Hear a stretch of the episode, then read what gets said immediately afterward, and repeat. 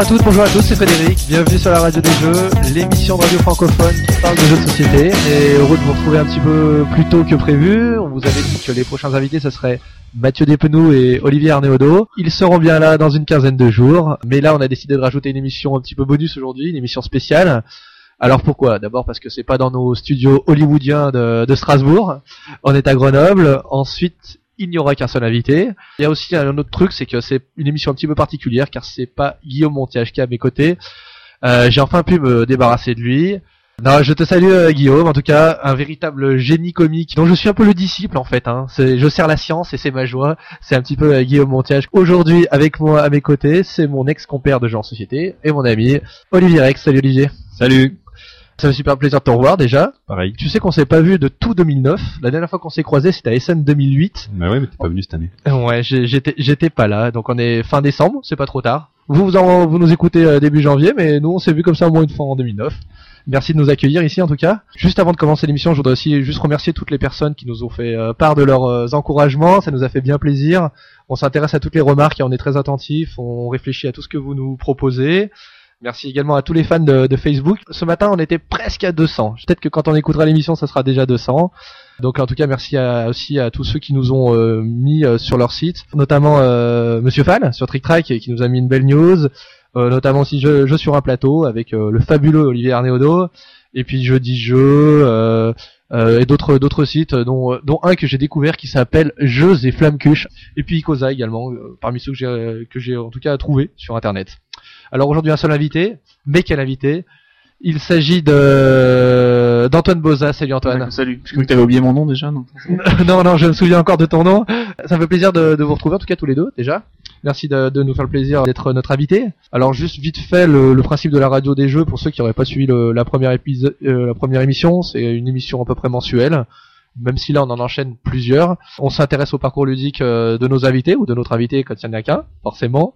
On reçoit un petit, petit peu tout le monde, des auteurs, des éditeurs, des illustrateurs, ceux qui nous font le plaisir de venir. Un petit peu n'importe qui, quoi.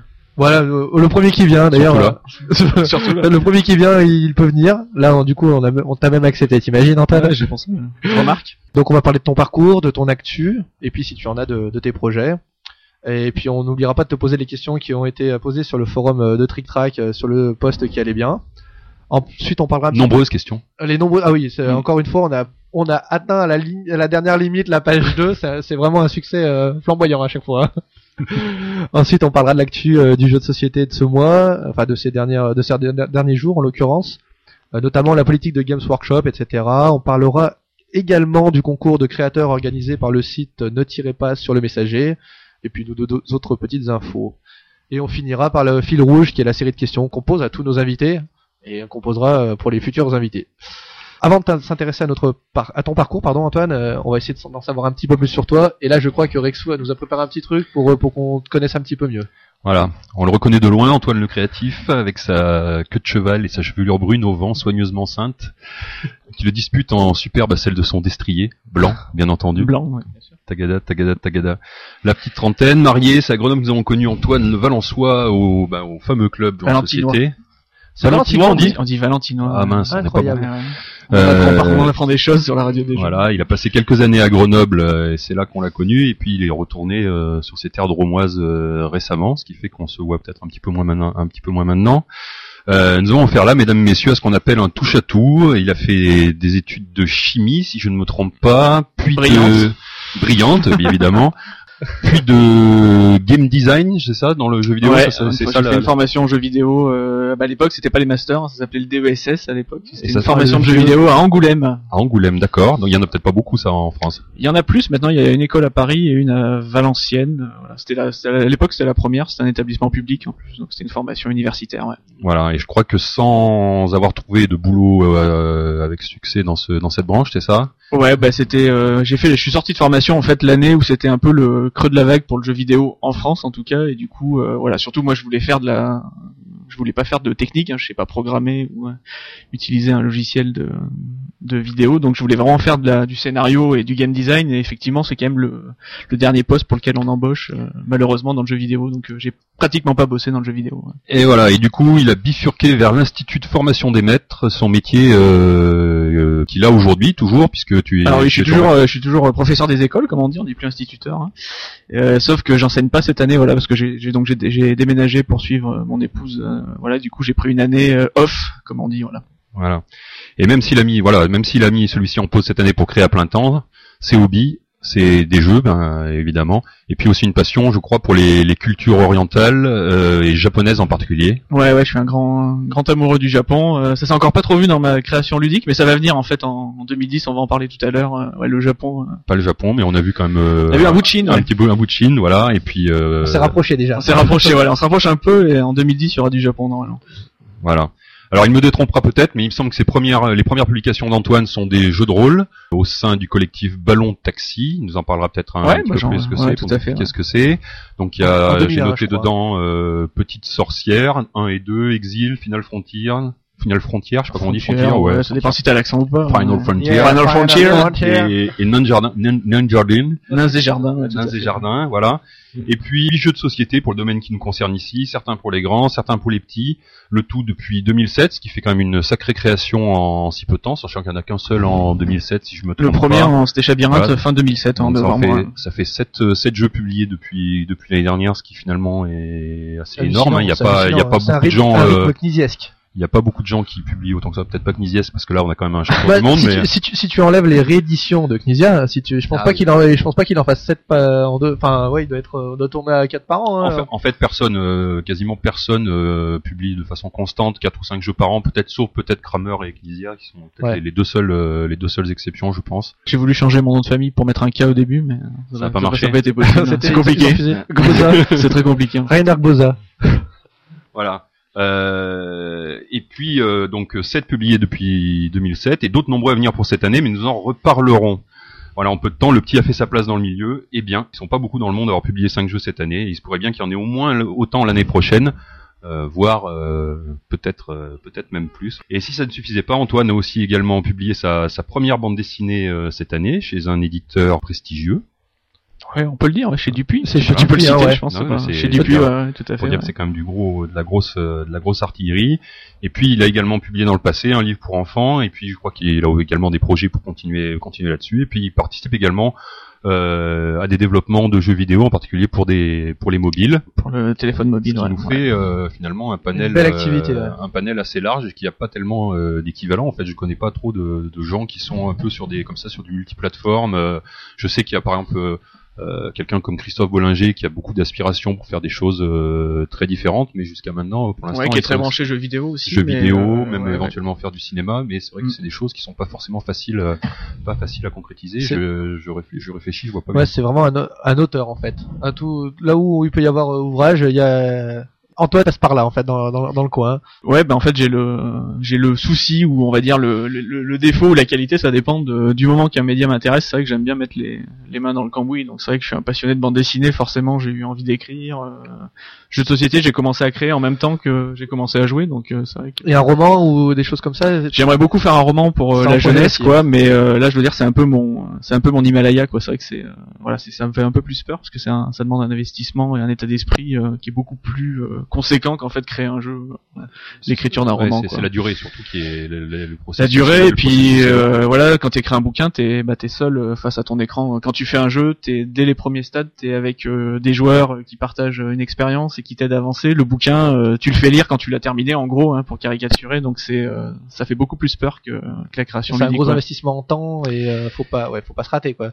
Donc, comme euh, disait tout à l'heure Olivier, tu ne travailles pas cette année, en fait. Tu t'es mis, donc, euh, tu as fait une année off. Ouais. Donc, pour essayer de rentabiliser ce, ce temps euh, pour euh, faire euh, plein de choses de création. ouais bah du coup c'est un peu un c'est un peu un petit pari aussi de lâcher le, le confort du salaire qui tombe à la fin de tous les mois il faut bien le dire parce qu'il y a un moment où on est un peu tous là quoi donc c'est un, c'est un peu une année test où euh, Faut voir si tu peux arriver à, à survivre euh, ou à vivre. Ouais, bah, déjà- éventuellement. ouais, déjà survivre. de vivre après. pouvoir de vivre. ouais, L'idéal, ça serait bien sûr d'arriver à en vivre, mais euh, ouais, donc je vais faire un bilan en fait euh, en 2010, en 2010 là, puis euh, on va voir ce que ça donne quoi. Là, je sais pas encore. Là, le- voilà. Au jour d'aujourd'hui, je suis encore dans le flou euh, Est-ce que tu quoi. peux reprendre en septembre ton métier si euh, A priori, pour l'instant, je retourne t'as- une porte de sortie et tu vois ce que ça pourrait donner si t'essayais de te mettre, euh, on va dire un petit peu euh, euh, en auteur, en, en auteur, on va avoir Ouais, ouais, bah, de.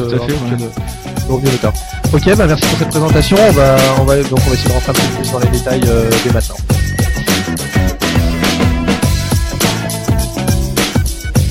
Maintenant, on va essayer de s'intéresser un petit peu à ton parcours euh, dans le monde du jeu de société notamment et dans les autres mondes euh, euh, parallèles, j'ai presque envie de dire, euh, de la création. Alors déjà, toi, maintenant, tu te considères comme quoi Auteur ludique et littéraire. Il y avait aussi un mot de auteur professionnel que j'ai vu sur Trick Track. Euh, c'est c'est le mot que, que tu utiliserais pour te définir? Euh, ça dépend ce que tu mets sous professionnel. Si tu mets tout pro- sous professionnel, c'est-à-dire que tu vis euh, de ton travail. Moi, c'est pas encore tout à fait le cas. J'aimerais bien que ça le soit, mais euh, donc Mais euh, ce, voilà. que, ce que tu voudrais, idé- idéalement, ça serait ça. Ça serait aut- auteur Ouais, j'aimerais, j'aimerais arriver à vivre que de que de la création, qu'elle soit ludique ou littéraire. Ouais. C'est pas le cas encore aujourd'hui. euh. Alors, t'as un site hein, qui sur toinito.free.fr. Tu peux voir un petit peu d'ailleurs tout ce que tu as créé. Tu parles de toi, de ton parcours également, et tu mets de, mémoire hein, dès les pre- le plus jeune âge, euh, dès que j'ai été assez grand pour tenir en main des, cartes, je l'ai fait. J'ai été joueur. Ça a bercé toute ton enfance et ton adolescence? J'ai joué, ouais, j'ai joué, bah, j'ai joué à tout ce qu'on connaît quand on joue quand on est gamin. J'ai joué au Monopoly, euh, j'ai joué à toutes ces choses-là euh, en famille quand j'étais petit. Donc je peux pas te, peux pas te citer les années parce que si j'étais petit, je j'ai des vagues souvenirs, quoi. Ouais. Mais euh, ouais, j'ai effectivement souvenir d'avoir commencé à mettre les mains dans le cambouis, euh, voilà, même avant l'adolescence, en jouant assez assez classique, à commencer à bidouiller deux trois règles, euh, voilà. Et tu viens d'une famille de joueurs, toi Tu as des parents, des parents Non, joueurs pas vraiment. On, on jouait, voilà, on jouait au Monopoly un dimanche de temps en temps, euh, parce qu'en gros, mon père voulait bien jouer avec nous au Monopoly. Il n'était pas spécialement fan, donc euh, non, je viens pas d'un milieu de joueurs, pas Et spécialement. Tu disais quand t'étais adolescent, tu bidouillais déjà un peu des règles. Il y avait déjà ce, ce souci d'améliorer ce qui est l'existant déjà. Je dirais pas améliorer, hein, ça serait un peu prétentieux. Oui, enfin, améliorer ou pas, mais en tout cas, le modifier, En tout cas, de mettre les mains dans le cambouis. Ouais, ouais, bah, je me rappelle avoir modifié euh, le jeu Hôtel, hein, qui est un grand. On peut faire de la pub pour les, les grandes Bien marques. sûr, euh, on dira pas le distributeur, mais euh, je me rappelle avoir bidouillé, euh, à bidouiller le jeu pour qu'on puisse euh, plastiquer les hôtels euh, de la de la concurrence à l'époque. On avait appelé ça Hôtel Corse hein, à l'é- à l'époque. Et euh, je me rappelle avoir bidouillé euh, Full Metal Planet aussi quand je jouais au jouais en club de jeux de rôle. Donc, J'ai surtout fait du jeu de rôle quand j'étais jeune. Mais on avait euh, deux trois boîtes au club de jeux de rôle. On avait Full Metal Planet et le gang des tractions avant. Ouais. Et je me rappelle avoir bidouillé, euh, ouais, Ludo Délire. Hein, je me rappelle avoir bidouillé du Full Metal Planet euh, pour mettre euh, mes propres extensions. Donc, tu- J'avais inventé des, nou- des nouveaux minerais. euh, tes, enfin, tes c'était propres super- graviers. Voilà, c'était super complexe. hein, c'était sûrement très injouable d'ailleurs. Je me rappelle plus. je- J'ai pas de traces de ces trucs-là, mais j'ai j'ai ces souvenirs-là. Ouais. Et ado, tu disais que tu faisais beaucoup de jeux de rôle en fait. Et après, ouais, ouais, après j'ai fait beaucoup de jeux de rôle. Donc en fait, je joue pas aux jeux de société depuis très longtemps. hein, Je joue depuis euh, en gros 2003-2004. Mais euh, ouais, toute l'adolescence et. euh, Alors on parle de quelles années là, à peu près? Euh, ouais, j'ai commencé à jouer quand je suis arrivé en sixième, donc alors j'ai essayé de te retrouver quel âge j'avais. J'avais 12 ans, donc ça devait être euh, 90. C'est D'accord. ça, ouais, je pense donc 90 jusqu'à 2000, en gros, ces 10 années-là. Alors qu'est-ce qui fonctionnait là en Euh, jeu de rôle? Ben, moi j'ai commencé avec les classiques, hein, j'ai commencé avec euh, Donjons et Dragons, euh, c'était Advance Donjons et Dragons, c'était la deuxième édition moi, quand j'ai joué, et puis on a joué à Warhammer, Vampire, euh, tous ces jeux-là, hein, qui étaient des jeux des années 90 quoi. Donc j'ai joué à plein de choses, j'ai masterisé à plein de choses, j'avais déjà un peu le pareil le, le désir de création, donc j'avais déjà un peu modifié euh, les règles, fait mes propres scénars quoi. Ça veut dire qu'il y avait déjà aussi un groupe autour de potes qui étaient qui étaient des qui étaient joueurs et qui étaient. Et ouais ouais, bah, c'était hein, c'était dans ma petite ville de Romans, c'était toujours les mêmes avec qui je jouais, mais on jouait à on jouait à plein de choses, on jouait on jouait toutes les semaines, on jouait dès, dès qu'on pouvait en fait. Hein, D'accord. qu'on- Et ça sous sous forme de club ou c'était non juste Ouais, ça alors on avait un club, euh, on se retrouvait une fois par semaine en club, puis en gros on essayait de se retrouver euh, en dehors du, de la soirée consacrée pour jouer encore plus euh, chez les uns, chez les autres. euh, voilà, quand les parents voulaient bien nous accueillir euh, pour qu'on joue dans la salle, la salle à manger ou dans la cuisine, quoi. Donc là, ça dure jusqu'à ta- la période de fac. En fait, tu dis que ça dure une dizaine d'années. Ouais, à peu près, même un peu plus, hein, parce que Ouais, au-delà, même. euh, ouais.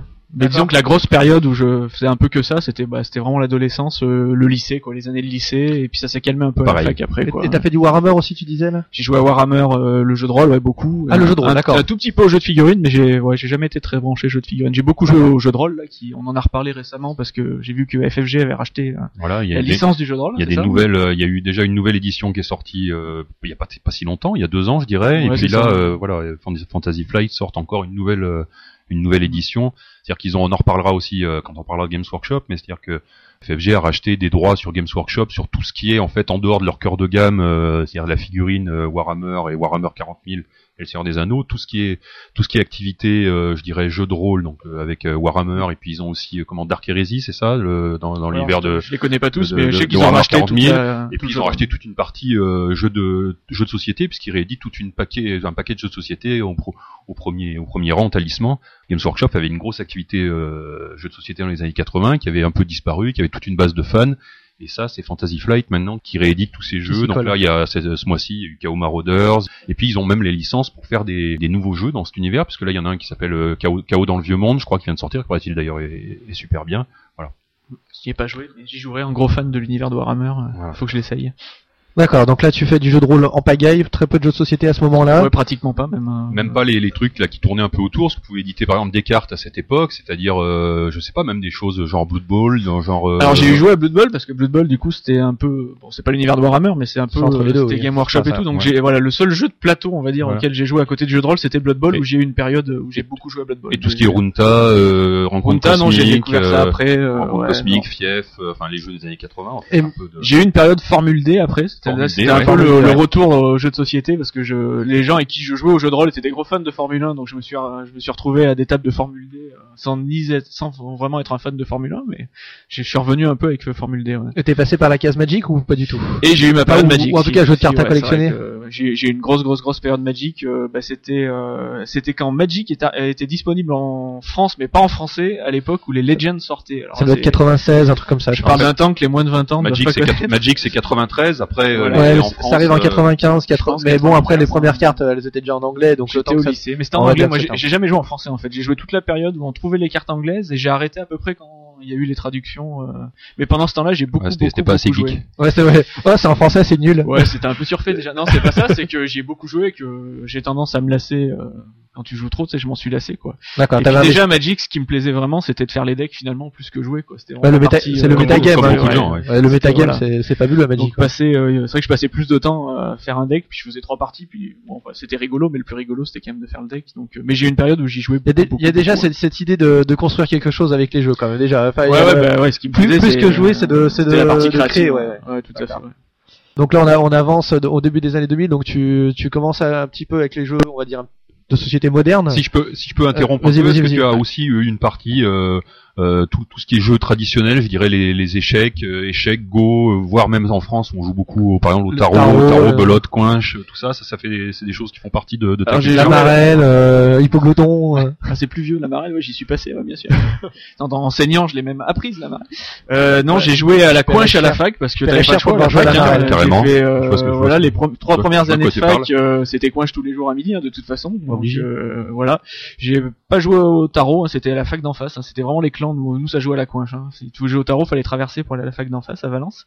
Donc j'ai beaucoup joué à la coinche, mais c'est tout. Sinon, je suis pas du tout joué abstrait. Pas d'échecs, dames, tout ça, Ouais, ouais, je non. pense que je suis trop flemmard euh, pour euh, voilà j'ai jamais été très abs- euh, jeu abstrait donc je joue pas au Go enfin je connais les règles hein, mais euh, j'ai beau être un fan Eh de oui, la culture asiatique mais euh, j'ai essayé de jouer au Go mais euh, non je suis pas jeu abstrait donc euh, je joue pas aux échecs euh, non plus euh, voilà Like. Donc après Magic, en fait, c'était toujours en- encore dans la période euh, à continuer à jouer du jeu de rôle à ouais ouais Magic en je même faisais temps. encore euh, En beaucoup même de temps, jeux de rôle euh, ouais ça c'est qu'il y a toujours la rumeur de dire voilà Magic a tué le jeu de rôle quoi, ce qui est euh, d'ailleurs une réalité plus ou moins avérée. je pense qu'il y a pour une période certains joueurs mais bon il y a quand même des gens qui ont continué Oui. à faire du jeu de rôle et qui ont pas du tout joué à Magic c'est Non, quand même mais pas du Les, tout deux sont très chronophages en fait. ça a Donc, juste, euh, ça a juste ouais, correspondu sûrement à une période où le, jeu de rôle était en était en perte de vitesse et puis ce jeu a explosé en fait.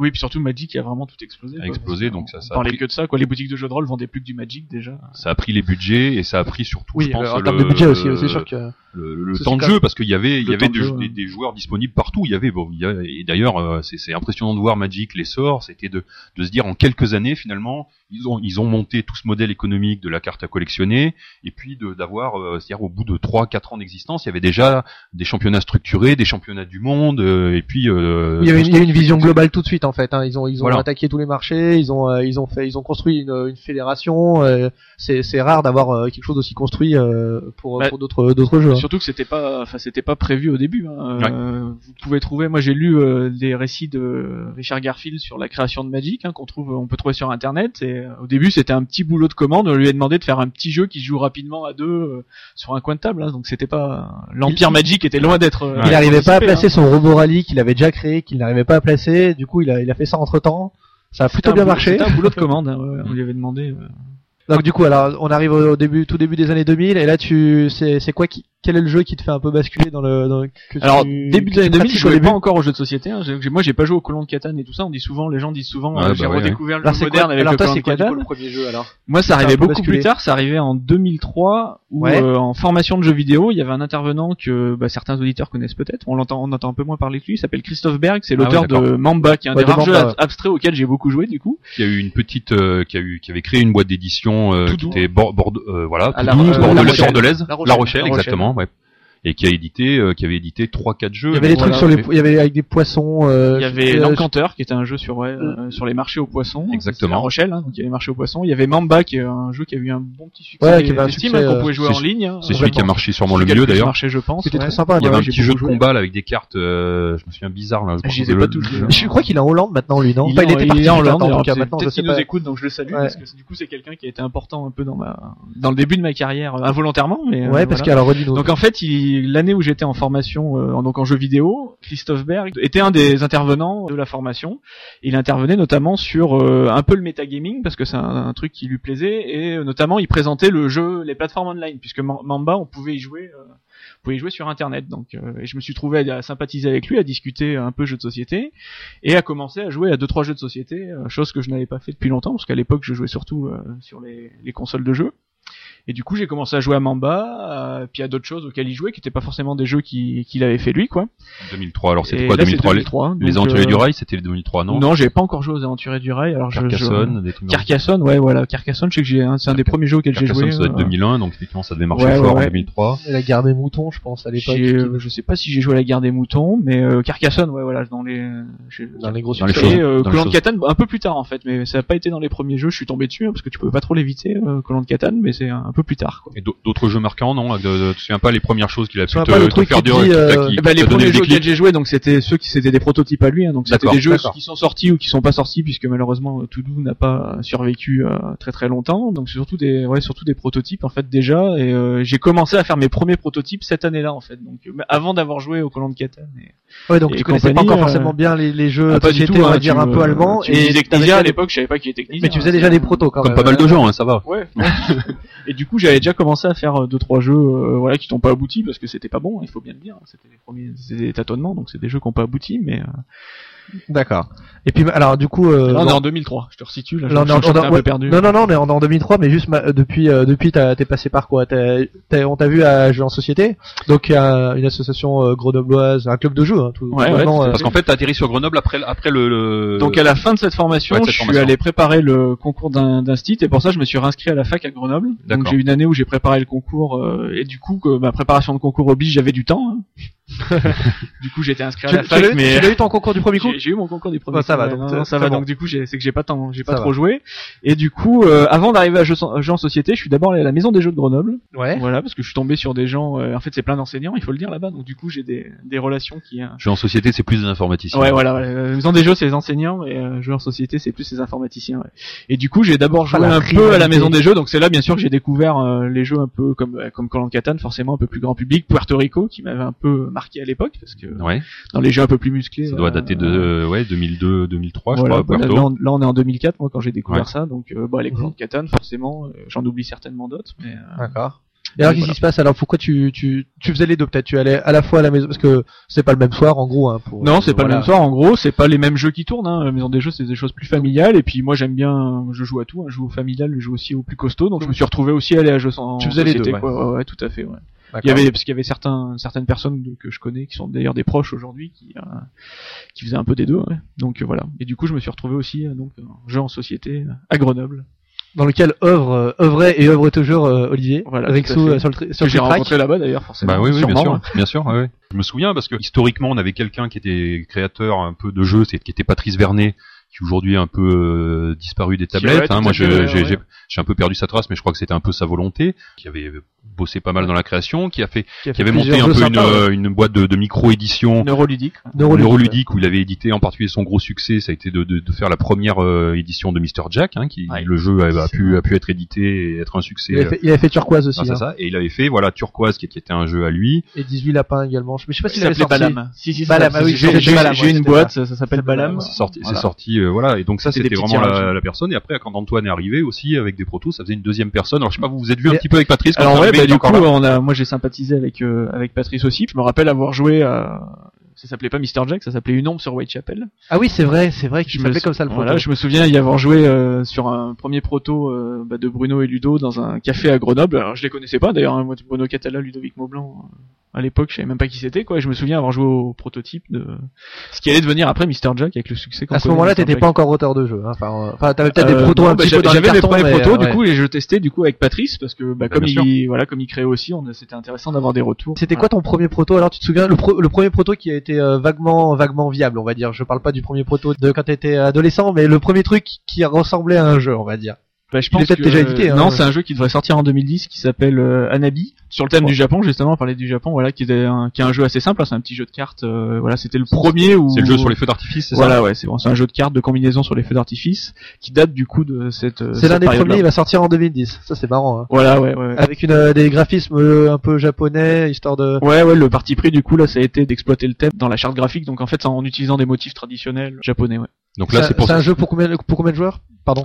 C'est un jeu qui, alors, euh, Euh, c'est un peu pardon. particulier. Donc le jeu va s'appeler Anabi Ikebana parce qu'en fait, avec le même matériel, donc il y a 55 cartes et quelques une poignée de jetons. En fait, il y a deux jeux différents. euh, Il y aura deux jeux, deux règles différentes. D'accord. Une sur les feux d'artifice, donc Anabi c'est feux d'artifice en, en japonais, et Ikebana qui veut dire c'est l'art de la composition florale, voilà, pour la Mhm. petite minute culturelle du Japon.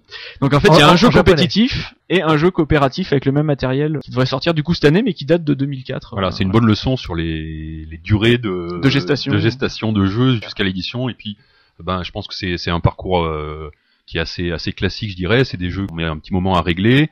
Après, on les présente à des éditeurs. Après, euh, il y a peut-être un moment où des gens vont, vont l'accepter. Je sais que dans celui-là, par exemple, c'est, c'est un jeu qui est sorti chez un autre éditeur auparavant. Finalement, Parce que là, bah, ça va sortir chez 12 fonctionne singes, c'est ça hein? Voilà, ouais, 12 singes, c'est prévu pour le bah, début 2010, donc euh, j'ai pas de date, mais bientôt. On a terminé, hein, les règles sont en cours de maquettage et tout, le graphisme est euh, fini, donc ça devrait pas tarder à aller en production. Là. Donc, il y a un jeu compétitif et un jeu coopératif dans ce Voilà, ouais, D'accord. tout à fait. Bon, ok. Et là, donc, euh, donc, on a- c'est notre, pro- c'est ton premier proto. Tu rencontres euh, Patrice à ce moment-là, donc tu viens jouer en société euh, euh, plus régulièrement et, en- et euh, via ça, tu vas te faire pas mal de, de réseaux de testeurs. Tu vas Ouais, bah, utiliser une, telle des esclaves, C'est une nerf de la guerre, ouais, ce parce qu'on sait, on sait qu'il y a des gens qui viennent, euh, nous on sait parce qu'on vient le mardi soir un jeu en société, tu vois.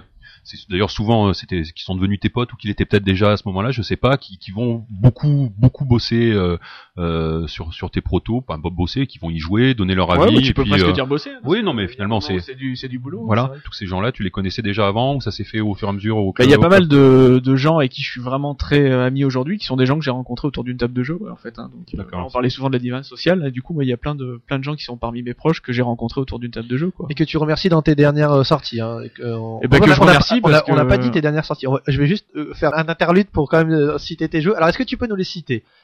Dans l'ordre chronologique, c'est Non, ça euh, non déjà, juste façon 7 nains, essayer de se souvenir des 7 jeux que tu as fait plus une extension. Alors, le premier qui allait sortir, c'était Chabirint chez euh, Cocktail Game, c'est sorti en fin 2007. Ouais. Ouais, je salue Mathieu Despnous qui m'a été le premier du coup à me donner ma chance en édition, donc ça fait que ça fait c'est toujours du coup c'est quelqu'un qui est aussi important dans dans mon parcours.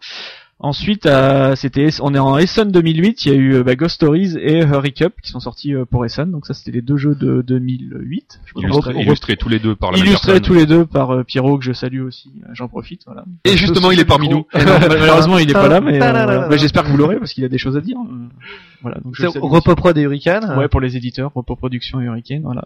Ensuite, cette année. Et du coup, on passe à cette année. Donc là, c'est pas tout sorti à Essen. Alors dans l'ordre chronologique, il y a Bakong qui est sorti chez Asmodée en début d'année, encore illustré par Pierrot. Je le salue plus cette fois-ci, mais c'était encore lui. encore lui sur ce coup-là. Alors sachant que sur ce jeu-là, je l'avais même fait bosser sur le prototype, donc je suis content que c'est lui qui ait fait le jeu, parce que je lui avais demandé de me faire deux trois dessins pour faire un prototype un peu joli, quoi. Donc je suis content que l'éditeur l'ait choisi pour euh, pour faire le jeu, parce que du coup, je l'avais pas fait bosser pour rien. Ensuite, il y a eu cet été euh, Pocket Rockets chez Asgard Édition qui Ouais. est sorti une petite euh, boîte aussi. voilà une petite boîte qui est sortie euh, fin juillet donc en plein dans l'été mais qui a quand même euh, eu euh, Ouais, c'est un- rare qui et- était- ouais. Et qui a plutôt euh, eu Qui un bon buzz. Un, un bon, un bon succès, voilà ouais, succès malgré la période qui Plutôt creuse. Et puis c'était un tout petit jeu, hein, donc assez. euh, Mais ça a bien, ouais, ça a plutôt bien marché. Donc là, on était assez content.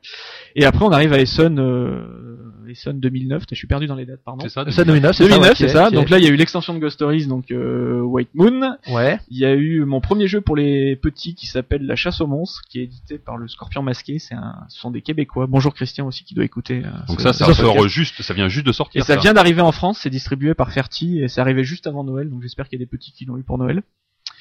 Et il y a eu euh, Pony Express chez Funforge, qui est mon premier jeu à quatre mains, comme on dit. Voilà. Voilà, qui est voilà. un jeu que co-création. Voilà, avec euh, Bruno. Alors peut-être qu'on en reparlera. Si vous- Chez Funforge. Chez Funforge, ouais, avec un éditeur qui est sur le marché depuis Essen de l'année d'avant. c'est leur- hein. c'est leur son- deuxième jeu. C'est leur deuxième jeu. Et l'année dernière, et même ils étaient à Essen, euh, je dirais de façon euh, hyper discrète. Ils avaient un petit stand avec un, un seul jeu, donc qui est Illusio, qui en fait est pas vraiment sorti à Essen l'année dernière, parce que j'ai j'ai l'impression que, enfin, je- moi j'étais quasiment passé à côté, je les avais vus, mais je sais pas si le jeu a été distribué en France à ce moment-là. Il est ressorti plusieurs mois plus tard, il me semble. Il est ressorti, il a changé de boîtage, il est Voilà. ressorti chez Edge en fait. Voilà, c'est ça. Euh, Il a changé de distributeur, je voilà. Voilà, Je et, euh, détails, superbement illustré par euh, par Julien Julien Delval, qui est normalement qui est associé à des Offender, qui a fait tous les toutes les boîtes, Fait une euh, entorse à la règle pour la. les boîtes, des, Voilà. les boîtes de, de des Qui n'a pas travaillé que pour des Offenders finalement. Voilà, exactement. Bon, les 8 jeux, ils sont, ils sont tous là dans l'ordre, joli, pas mal. Je remercie d'ailleurs, j'en profite juste pour remercier Asgard, euh, Ropoprod et Funforge qui nous ont fait parvenir des boîtes et qui nous ont permis de, de tester justement euh, tes derniers jeux.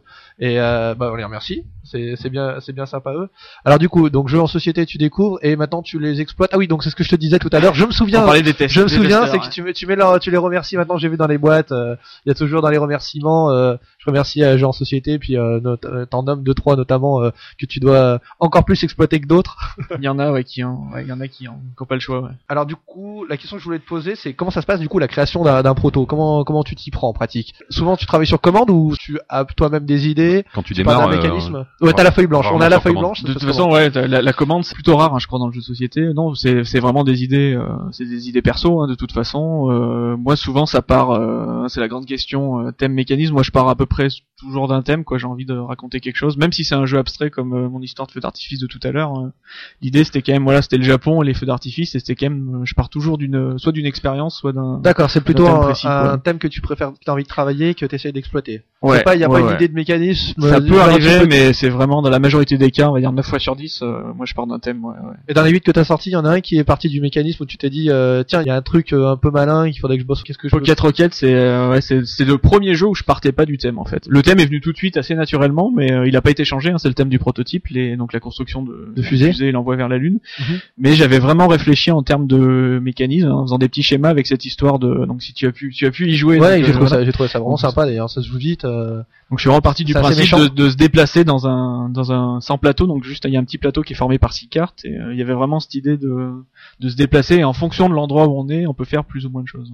C'est un des rares jeux où je suis parti avec cette idée de, de mécanisme. C'est le seul jeu. C'est le seul jeu méchant que t'as fait, à ma connaissance. Les autres sont un peu moins. Ah, y a... Je me fais traiter de méchant euh, par beaucoup de gens de Ghost Story, si tu veux savoir. Mais... euh, Ouais, mais c'est coopératif en fait. Voilà. Norm- Normalement, oui, c'est, oui, c'est. On en veut à l'auteur parce que parce qu'on se Ouais, fait, je me fais même parce traiter de sadique. qu'on ouais, se on fait peut le dire, déboîter hein. par euh, par Wufeng à tour de bras, euh, notre- même euh, au niveau normal, mais ça c'est c'est c'est coopératif quand même. Va dire. Ouais, donc c'est un peu différent. Donc là, on a l'idée. Qu'est-ce qu'on qu'est-ce qu'on fait? Ça se bosse dans la ça se bosse dans la tête. Tu prends tu prends un magnéto et t'enregistres. Tu Alors euh, moi c'est ouais voilà moi j'ai un j'ai mon crayon papier et euh, des feuilles volantes hein, parce que je suis pas du tout organisé donc euh, je fais des schémas un peu partout euh, je marque des mots des idées puis euh, bout d'un moment quand j'estime avoir de la matière j'essaye de trier un peu d'essayer d'avoir un, un premier prototype le, bah, le plus rapidement possible hein. de toute façon j'essaye d'avoir un proto euh, même euh, même moitié fait même fait à la main moche j'essaye d'avoir un truc euh, rapide pour voir tout de suite s'il y a un truc qui peut Ouais. fonctionner ou pas du tout quoi. ouais ça tu le sais assez vite si euh, Pour le enfin sur mes premières créations tu le sais Con- pas avec l'expérience tu commences fait, à en fait, avoir en fait, vite, tout euh, seul, tout seul, on n'arrive pas à avoir l'idée de, tu, tu, pas, Il y, en, à en a marche qui arrivent, hein, je sais que bah, pour avoir travaillé avec Bono Catala, je sais que lui, il arrive, il arrive vachement à abstraire et à jouer dans sa tête, comme il dit. Hein. C'est fort. Je vais le faire passer pour un fou en disant qu'il joue dans Non, sa non, tête, mais bon. Non, au contraire. Si vous le recevez à la radio, il pourra dire du mal de moi. Euh, moi, j'y arrive pas parce que je suis j'aime ouais. pas réfléchir, donc je, je préfère euh, fabriquer un proto, euh, pas avoir à réfléchir et puis euh, tout de suite faire une partie. Et voir ce que ça donne en situation. Il se passe combien de temps entre le moment où tiens il y a, il y a l'idée, tu vois, la, d'éclair de lumière euh, sur l'idée et le et le proto c'est quoi? C'est c'est deux jours il faut que ça sorte tout de suite Ça ou, peut- ou ça peut deux être- heures? ouais, ça peut être ou très euh, rapide. hein. Ça peut être à partir du moment où euh, j'ai les deux trois idées. euh, ça peut être, je fais un proto dans la journée, je teste le soir. quoi. d'accord ouais c'est variable. faut hein, vraiment c'est vraiment pendant que c'est chaud faut faut le travailler tout de suite quoi Ouais, généralement, tu sais, quand t'as une idée, c'est le moment où Oui, ça motive en plus, ouais, ça. c'est le moment où t'es à fond, donc j'essaye de pas attendre, et de tout de suite avoir un proto et pas laisser reposer, parce que quand tu laisses reposer, tu te démotives souvent. Et du coup, j'essaye d'avoir un proto, euh, voilà, même primaire, on va dire, mais Et, alors, ouais, et du coup, on, on se retrouve avec combien de, combien de déchets là-dessus? On a 10 idées, il y en a une qui aboutit ou Alors je dirais entre, euh, alors là, je pense que c'est pareil, hein, c'est très personnel. C'est très sais- général. ouais, non, puis surtout, je suppose que ça dépend selon, selon les gens. Moi, en gros, j'ai euh, une idée, on va dire à peu près à la louche, une idée sur deux ou sur trois qui est convertie en proto. Et j'ai un proto sur deux qui va aboutir. Ça veut pas dire qu'il va être édité, mais D'accord, donc c'est énorme en fait. Enfin, je veux dire, moi, moi, ça me paraît Ouais, hallucinant ça de faire sur deux rapport protos, de- t'en as un qui va, qui va être, ça fait une idée sur qui va quoi. Ouais, mais bien. Oui, mais du et après si tu vas jusqu'au proto, c'est déjà que tu sais que ton idée, euh, t'as déjà, t'as déjà raffiné le truc, donc tu sais que déjà que t'as une idée qui va, qui est Ouais, viable. Sachant que le, en fait, c'est un ratio qui augmente avec l'expérience. C'est vrai que les- Évidemment. bah, tous les premiers jeux que j'ai fait n'ont jamais abouti parce que, bah, faut- Évidemment. ouais, ça s'apprend aussi, quoi. Donc, euh, mais disons, maintenant, j'aurais tendance à dire que il y a un moment où tu commences à savoir si l'idée, tu sais que ça va Elle vaut pouvoir- quelque chose ou pas. Ouais, si elle vaut quelque chose et surtout si elle va pouvoir intéresser euh, joueur ou éditeur. Parce que tu peux avoir des idées ou qui toi vont te plaire mais qui vont pas accrocher euh, les gens. Alors peut-être on peut enchaîner là-dessus d'ailleurs, savoir euh, comment est-ce que quand on est bon comme toi, tu, tu, tu rentres dans le jeu de société finalement assez tard, euh, assez tard, euh, Ouais, ouais, assez, bah, tard, assez à- récemment plutôt, Ouais, récemment. ouais. En, en 2003. Comment est-ce que euh, on rentre un peu dans ce milieu et on est, bah voilà, on, a- fait, on a des protos et puis euh, comment est-ce qu'on va rentrer euh, pour aller jusqu'à son premier jeu édité, par exemple, pour aller, bah, on peut parler de, de par exemple. Bon aujourd'hui, on, sait que tu participes à un, un- un site qui s'appelle auteurdejeu.com, c'est ça ou .fr.com. Euh, donc c'est un peu c'est un peu le wizou du du créateur euh, du créateur français. Là-dedans il y a, il y a Bruno Feduti, Bruno Catala, Serge Lager, euh, Ludovic Maublanc et toi. J'oublie personne. Ouais, on est cinq pour l'instant. Hein, vous ouais. êtes cinq. Mm. Est-ce que c'est- est-ce que c'est par c'est paru que tu es rentré ou est-ce que c'est parce que tu avais déjà publié Chabirinthe qu'après vous vous êtes connus ainsi de suite? Comment ça s'est passé toute cette histoire? Comment est-ce que tu es rentré dans le dans la porte euh, dans la porte édition en fait Mm. quoi? Bah, le truc c'est que déjà quand t'as un prototype que euh, t'estimes qui va pouvoir intéresser quelqu'un, il n'y a pas le choix. On dit souvent est-ce qu'il faut envoyer des prototypes aux éditeurs? Euh, Moi je pense pas, hein, parce qu'ils en reçoivent. Alors faudrait demander. Là vous avez reçu des éditeurs, je sais pas si euh, vous en avez parlé, je crois dans la émission Ouais, de il- la quantité de prototypes. euh, qu'il recevait ouais, une, au moins une cinquantaine par an si je me souviens bien Ouais, au moins, au moins un par semaine ça c'est sûr ouais. Voilà ouais. Donc euh, du coup euh, moi je, à partir du moment où j'ai eu des, mes premiers prototypes euh, qui tournaient bien, j'ai commencé à faire ben, le maximum de salons euh, de salons possibles. Donc D'avoir euh, du contact humain, c'est sûr hein, que tu- Ouais, donc, Ouais. donc toi tu t'envoies pas trop par euh, par courrier, t'envoies pas Je 20, l'ai eu fait, 20, hein, 25 je- protos par euh, enfin tu les envoies pas à tout le monde en espérant qu'il y en a un qui te réponde, c'est pas trop ta méthode. Je l'ai eu fait, mais euh, non, en fait, ouais, j'y crois pas trop. Ça, alors, ça, ça a sûrement marché pour certains. hein. Non mais Euh, clairement. au début peut-être qu'au début c'est plus facile parce que toi maintenant enfin maintenant Antoine Boza c'est euh, c'est un nom, c'est connu, ça permet aussi ça ça vous déporte. Mais il faut faut re- peut-être revoir avant Chabirinthe où la, la situation est peut-être différente, c'est peut-être qu'à l'époque euh, il fallait que tu fasses davantage tes preuves, on va dire tout simplement. Ouais, de toute façon, le, enfin, le premier jeu est le a priori le plus dur à signer parce que euh, il faut quand même rencontrer les gens susceptibles de le, de le signer. Puis mine de rien, enfin moi tu vois, ça faisait pas très longtemps que j'étais dans le jeu, donc il faut que le temps de repérer quel éditeur fait quoi, parce que même si euh, les gros joueurs savent très savent aujourd'hui très bien Il y, a- euh, il y a ça que j'allais dire. c'est- quoi, mais c'est un, c'est un- c'est- finalement c'est un petit milieu et puis bon dans- dans- tu disais dans le fait d'envoyer euh, le proto à 25 édite- éditeurs en général ça a aucun sens puisqu'on sait que sur un, un type de jeu en général il y a finalement très peu et encore moins si on se limite aux éditeurs français il y a très peu d'éditeurs qui vont faire un type de jeu. Finalement en, en général quand on en a trois c'est bien le, le bout du monde sur euh, si on a un gros jeu de, tel, tel type bah on sait que voilà il y a, il y a très peu de gens qui vont faire ça euh, et si on est sur un tout petit jeu bah voilà on sait qu'il y a, d'autres gens euh, qui, qui qui vont le monde faire, le faire vont également, ça. ouais, party y a- game, etc. Ouais, et puis il y a le côté relationnel, ouais, comme tu dis, c'est je pense qui, qui est su- qui est fondamental en fait. Ouais, puis la, la grosse différence que tu vas avoir surtout quand tu débutes entre envoyer ton prototype et peut-être avoir un refus ou des fois des commentaires s'ils ont le temps, la différence quand tu vas faire jouer ton prototype en, étant assis à une table avec l'éditeur, c'est que tu vas avoir des retours de professionnels quoi.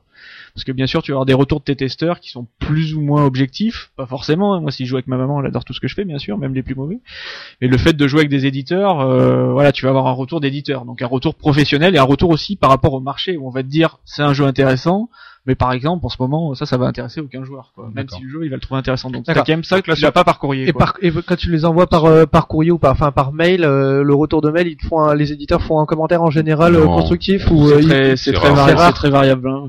Faut tomber au bon moment, au moment où ils ont le temps de te répondre. Faut savoir à qui t'adresser chez l'éditeur, parce que bon, si t'envoies un mail à contact, à tel éditeur, tu sais pas qui c'est qui va le lire. D'accord. Donc c'est vraiment pas Et alors- évident. Et puis comme, comme, comme tu disais, enfin ils reçoivent 200 jeux, donc de toute façon ils ont même pas le temps s'ils voulaient d'essayer tous les jeux. Donc Quoi. toi tu fais le tour Et du là, salon sur, les, sur les salons, comment ça se passe? C'est toi, tu vas voir le, le gars sur le stand. Donc salon, on parle de, on parle de quoi par exemple comme salon? Parce qu'en France, finalement, on n'a pas tant que ça. hein. On a- Alors ben en France, euh, moi celui qui a été le déterminant, moi c'est le salon de, c'est le festival de, de Cannes qui a Oui, lieu dire, cette année en mars quoi. Tu aurais dû, Qui ouais, était en le février 5 les mars, années le week-end du 5 mars à Ouais, peu près. du hein. 3 ou 7 cette année, c'est un peu Ouais. plus tard avant, c'était en février.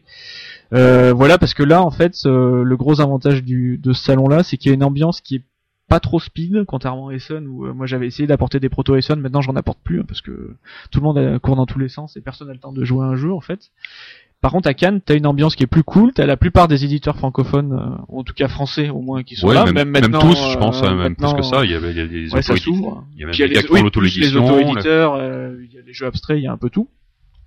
Et t'as surtout un off le soir qui a pris beaucoup beaucoup d'ampleur. C'est euh, récent, qui- finalement, il y a ouais, 3-4 c'est assez ans. récent. 3-4 ans. Ouais, mais tu vois, moi, Qui permettent- Ouais, 3-4 t'es- c'est ans c'est au que moment là où tu es arrivé, ouais. Je suis arrivé à peu près en même temps que les sorts du off, qui est. euh, Et les éditeurs sont encore là ou c'est plus pour et faire juste- tester en fait Non, justement, il y, a, Non, il y a- il y a quand même des éditeurs, et parce que maintenant, en plus, ils savent qu'il y a beaucoup de, de protos, donc si tu veux, il y a une espèce Ça de s'autogénère, de- ouais. Voilà, il y a une Ouais. espèce de Mm. dynamique. euh, du coup, il y a plus d'éditeurs qui viennent, donc il y a plus de prototypes. donc C'est la foire aux protos en fait. voilà.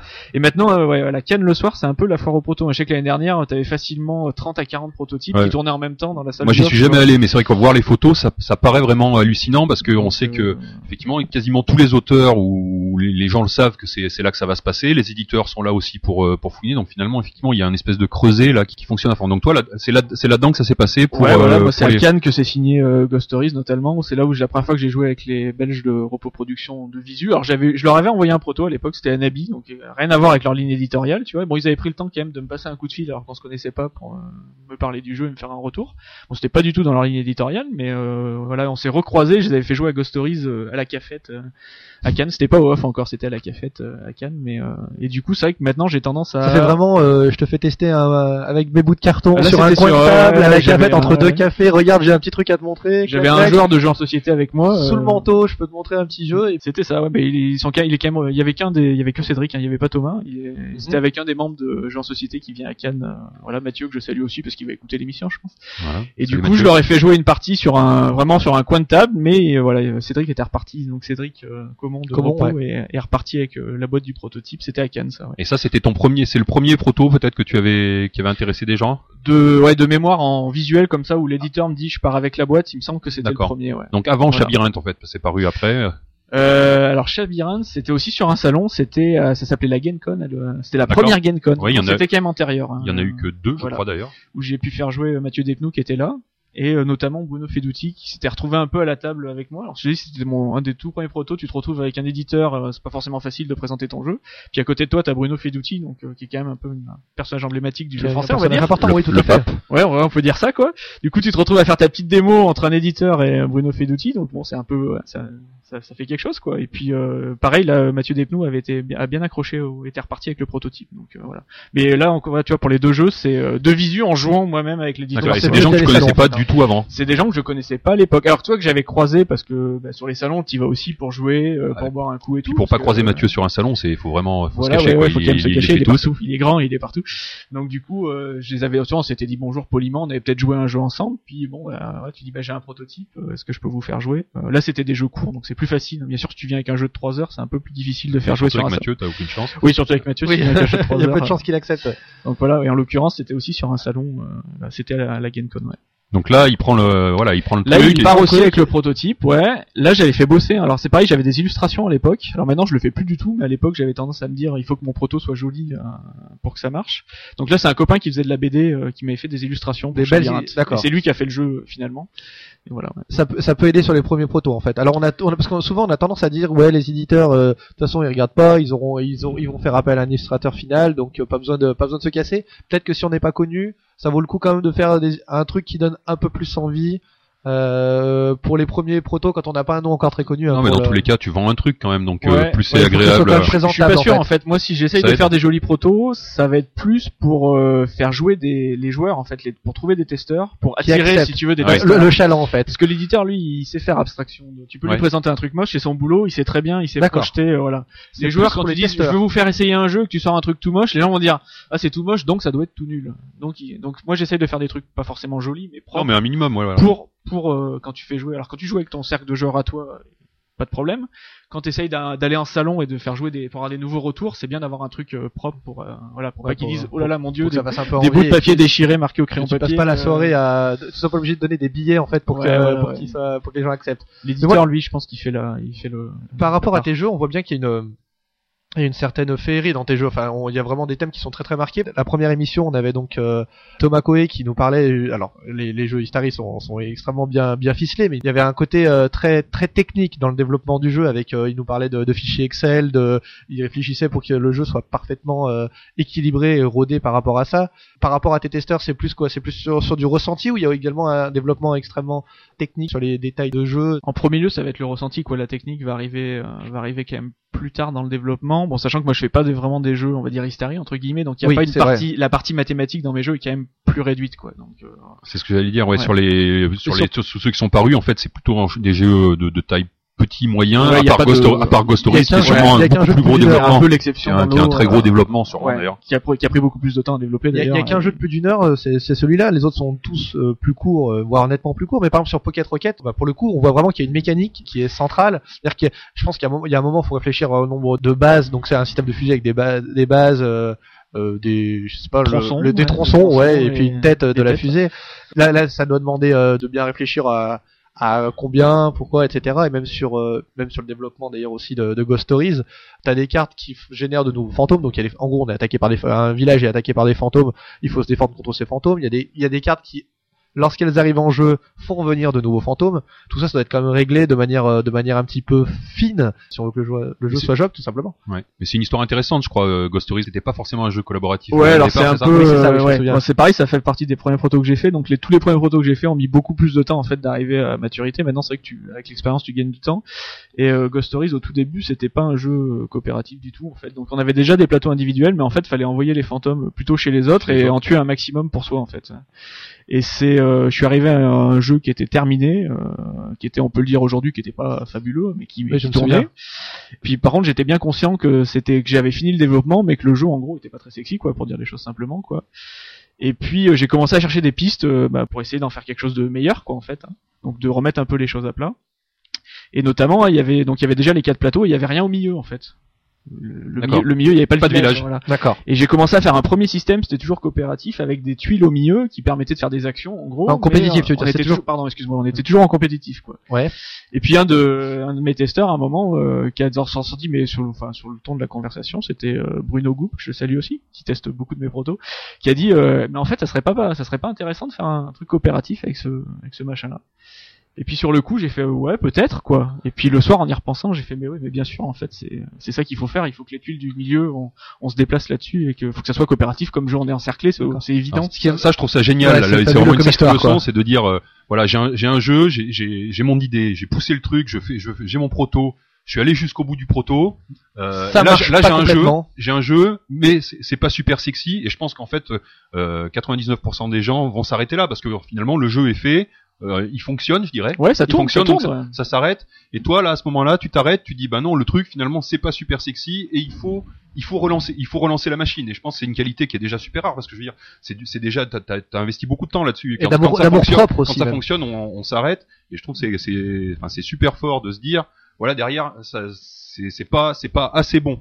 C'est Ouais. quand même un, c'est quand même un truc, je pense, qui, qui, C'est vrai que qui c'est est- est grande, vital, je suis d'accord avec Olivier, là c'est une grande, c'est une grande force de pouvoir dire, euh, euh, parce qu'on met de l'amour propre dans son jeu, on le développe, c'est un peu, il y a euh, l'idée de, Bah, c'est ouais, notre bébé, mets- hein, et puis il y a un moment on s'arrête, on hein, dit, ouais. et puis on- tu t'es dit, euh, c'est pas suffisant, euh, on, on- enfin non pas on repose tout, mais on réfléchit depuis le départ s'il n'y avait pas une erreur dans les fondations au départ, parce que c'était ça finalement euh, de passer d'un jeu on- tu compétitif peux dire, on repose tout, il faut tout mettre à plat à un moment. euh, et on repart et on fait un truc euh, différent et du coup qui est qui est, qui est excellent. Ce que dit Olivier est complètement juste. Et ce qui est important aussi qu'il faut rajouter, c'est que ça vient, tu vois, d'un des testeurs qui à un moment dit, mais mais si, euh, qui- c'est lui qui a bien, à un moment Ouais. il a dit, il l'a dit euh, sur le ton de la conversation.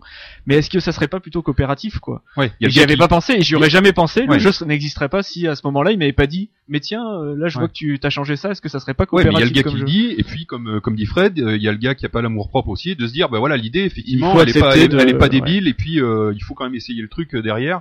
Et, Parce que et c'est ça, et ça c'est pas facile. je Quand on pense. montre un proto, enfin quand les, les, les auteurs montrent un proto, il y a, il y a un nombre de retours euh, incroyables, mais qui, qui partent un peu dans tous les sens. Il faut la, grosse difficulté sur un proto, c'est de savoir euh, de prendre les bonnes idées en fait, parce qu'il y a, y, a, y a en général on nous dit à peu près 200 200 000 remarques, dont certaines qui sont vraiment très fondées, d'autres qui sont euh, difficiles à mettre en place tout, tout bonnement en termes par rapport au mécanisme euh, ou au thème éventuellement. Et du coup, il faut arriver à, à, à prendre au, dans, au milieu de la discussion comme ça, de dire tac celle-là, c'était peut-être celle- l'idée qu'il nous fallait. euh, indépendamment des autres, parce qu'on imagine bien que c'était pas juste cette phrase et qu'il y avait un paquet d'idées qui sont venues, et juste celle-là, tac, on va la rendre, le rendre coopératif, c'est la bonne idée peut-être. C'est peut-être un, tout un truc aussi qui t'aide beaucoup à un autre niveau, je dirais, euh, au niveau des, des éditeurs, parce que j'imagine pareil, l'éditeur, c'est aussi son boulot de dire, ben voilà, je reçois un proto, même si euh, je sais que euh, il a été bossé dessus. Lui, euh, le- l'éditeur, son boulot, c'est de vendre le truc, donc forcément, il va demander des, des modifications. Et à la limite, même je dirais, même si tout lui va bien, il va quand même en demander parce qu'il faut qu'il fasse un peu du boulot, quoi. Et donc, non, mais je pense que pour pour eux, c'est quand même super agréable aussi peut-être de d'avoir quelqu'un qui est réceptif à, à- à ça euh, en face. Et ça m'amène à la question est-ce que justement systématiquement tu vas prendre toutes ces toutes ces remarques en considération ou est-ce que des fois il peut pas fonctionner comme ça? Comment ça se passe? C'est un c'est un dialogue, ça va dans un sens, dans dans les Bah, deux? Déjà t'as une partie des remarques où tu vas voilà soit ça va pas correspondre à ta vision du jeu donc de toute façon qui serait Alors- tes remarques sont peut-être légitimes mais qui vont pas correspondre à ta, Des- tu voulais dire des développeurs ou des éditeurs, toi? Non non, bah, qui sont euh, bon des éditeurs. Moi je pense Ah que le d'accord. gars, c'est le Le, gars jeu- qui va le jeu, sortir. le euh, jeu- à le la jeu, fin, tu c'est l'as envoyé à un éditeur, il l'a signé, mettons, et alors voilà, euh, il l'a Ouais, ou ou il l'a même, euh, ou même il est intéressé, l'éditer, ouais, ouais. il est intéressé. C'est lui qui va faire le chèque quand même à la fin. Alors là, ils Oui. font, un- ils font des remarques, ça se passe comment? Il y a- et quels jeux qui ont été, qui ont pas, est-ce qu'il y a des jeux qui ont pas mal évolué par rapport à ça Lesquels parmi les Bah, euh, pour rester sur euh, sur Ghost Stories, euh, moi quand j'ai présenté le donc le fameux l'anecdote que je racontais à Cannes tout à l'heure, quand j'ai présenté le jeu, j'avais déjà fait plus d'une centaine de parties, donc déjà un, un nombre d'heures assez conséquent passé sur le jeu quoi. Et euh, voilà, bah, pour raconter, bah, il y en a pas mal qui connaissent le jeu. À l'époque, il y avait pas encore les Wufeng, il y avait pas les, ces espèces de boss de fin de niveau. Ça c'est euh, exactement ça. C'est un truc pur jeu vidéo là. Ouais, c'est un truc pur jeu vidéo, hein, mais je revendique complètement Ah, mes, inspirations, il y a pas de souci. Et euh, voilà, bon, c'est aussi la force euh, de, des gens de chez Repo Productions, c'est que je vais le dire gentiment, mais c'est des malades quoi. Donc ils, ils jouent, ils font 300 parties euh, des jeux, ils cherchent, ils poussent vraiment les, les jeux à fond. Donc ils t'obligent en fait à dépasser euh, l'endroit où moi quand j'ai pré- présenté le jeu, j'étais, tu vois, j'étais satisfait de mon travail quoi. J'avais déjà tout changé, c'était pas un coopératif, c'était devenu un coopératif. J'avais fait mes 100 parties sur la version coopérative, j'avais bossé comme un fou, j'avais coupé, déchiré du papier à tour de bras. Ouais, mais t'es tombé là, en il- face des plus grands fans Ouais, du monde voilà, ouais. des Anneaux de, Ouais, ouais, c'est ça aussi. Bon, ouais, eux, eux, c'est des malades quand même. Voilà, en coopératif, ils avaient déjà des ordres Et du coup, ils m'ont dit euh, bon, on adore le jeu, vraiment, on a joué une partie, on était prêt à, à le faire, mais euh, voilà, maintenant, faut commencer le boulot. En gros, ils m'ont dit. Quoi. Ouais, alors, c'est Là, le- ouais, ouais, tu l'as un peu, tu fais pardon? il est, il est bien ton premier proto, ton premier jet. Maintenant, on va pouvoir sympa, travailler. ouais. C'est ça fait un peu bizarre au début. Bon, après, tu t'habitues quand tu les connais, mais euh, donc il y a eu encore un boulot euh, de développement qui a été, euh, qui a été monstrueux sur Ghost Stories. hein, donc les Wufeng, tout ça, ça y était pas. euh, Il y avait plein de choses qui étaient pas. euh, Les versions, euh, les versions à moins de 4 joueurs, les versions solitaires. Ouais, il y avait pas le solitaire, il y avait pas les plateaux recto verso. Moi, bêtement, j'avais fait qu'un seul côté de plateau. Ils m'ont dit, bah non, t'as un verso, il faut que tu nous trouves des nouveaux pouvoirs pour mettre de l'autre côté au boulot, quoi. Enfin, donc il y a eu beaucoup, beaucoup, beaucoup de boulot. Bon, c'est un des jeux sur lequel il y a eu le plus de boulot de toute façon, quoi. Ok. Et euh, alors toujours par rapport à ces, pr- ces protos, donc on a, on a on a parlé de pas mal de questions qu'il y avait sur le forum de Trick Track. On nous demande aussi combien il te reste de protos dans les cartons qui n'ont pas trouvé d'éditeur pour l'instant, on va dire. Bah, j'ai des pas mal. En fait, j'ai moi, j'ai, enfin, je travaille un peu bizarrement. hein, Je suis un petit peu chaotique. Je travaille sur plein de choses à la fois, et puis des fois, je vais laisser un proto euh, sur la sur l'étagère pendant un an, euh, deux ans. Donc, euh, du coup, j'ai pas mal de protos dans les cartons, mais euh, à différents tas de. Différents stades de développement. Voilà, ouais. Donc euh, là, je dirais que En proto abouti, t'as rien qui est qui n'a pas trouvé pour l'instant, qui n'a pas trouvé chaussure à son pied, éditeur à son, pied- à son. Euh, à ouais, son- si à je son dois, pion. on va dire j'en ai un là sur que, que je viens de ressortir du, du placard en fait, donc qui était déjà bien abouti. Euh, qui voilà. monstre. Ouais. D'accord. Et qu'est-ce que tu conseillerais à un jeune, à un jeune euh, créateur pour se faire connaître? Alors imaginons, euh, moi je suis euh, Frédéric, j'ai jamais fait un jeu, j'ai un, j'ai un proto qui me semble pas mal. Qu'est-ce que je fais? Je vais, à, je vais à Cannes, du coup, je vais à Cannes au off et je fais tourner, c'est ça le Ouais, meilleur moi plan j'ai j'ai envie de dire si t'es français, enfin si t'as qu'un salon à faire où tu veux montrer ton proto, faut moi je ferai Cannes quoi. Il y en a d'autres, hein, je... il y en a plein des très sympathiques. D'accord, c'est plutôt salon, hein, toi, tu Je trouve que Cannes est vraiment euh, vraiment bien pour ça quoi. Après euh, c'est ce que je dis, je sais plus qui c'est qui m'avait posé la question. Je dis l'important c'est pas de te faire connaître toi parce que les éditeurs quelque part ils s'en fichent, hein, c'est pas toi qui vendent. hein. Enfin sauf effectivement tu t'appelles D'accord. mais c'est fait connaître ton proto. Si ton proto a quelque chose qui se dénote, euh, le bouche à oreille à Cannes au off, euh, les gens vont dire ah ben j'ai joué à ça, euh, c'est vachement rigolo. Puis il suffit que t'aies l'éditeur à côté qui entende ça. Et il Ouais, va en fait, ce qu'il faut, c'est venir avec plein de copains. On le dit pas que c'est nos copains. On Tu les peux essayer, On leur dit, euh, tiens, ma- machin, viens jouer à ce jeu et ils disent, ouais, c'est formidable, c'est ça. Les- Et ils essayent, on essaie d'amener un, un Tu, peux, j'ai pas essayé comme ça, mais peut-être que ça marche, je sais pas. Et les concours créateurs, style ben, Suite Boulogne Ouais, en particulier. On en a pas parlé. Moi, j'ai fait euh, les, euh, j'ai fait Boulogne euh, les deux avec mes, mes premiers jeux. hein. donc des jeux pareil qui sont sortis. Il y en a un qui est pas sorti. Donc le, il y avait euh, Hurry Cup. Je l'avais fait à Boulogne et même le- l'année d'avant, j'ai fait un jeu qui est encore pas sorti. Là, on parlait des, des durées de développement. C'est un jeu que j'ai fait euh, il y a très longtemps. Euh, Boulogne est, un- est un super exercice pour ça parce que Boulogne a l'avantage de te mettre euh, la pression, quoi. Parce que à Boulogne, t'as des deadlines, quoi. Il faut que t'envoies la règle avant février. Il Voilà, faut que ouais. t'envoies le proto avant machin.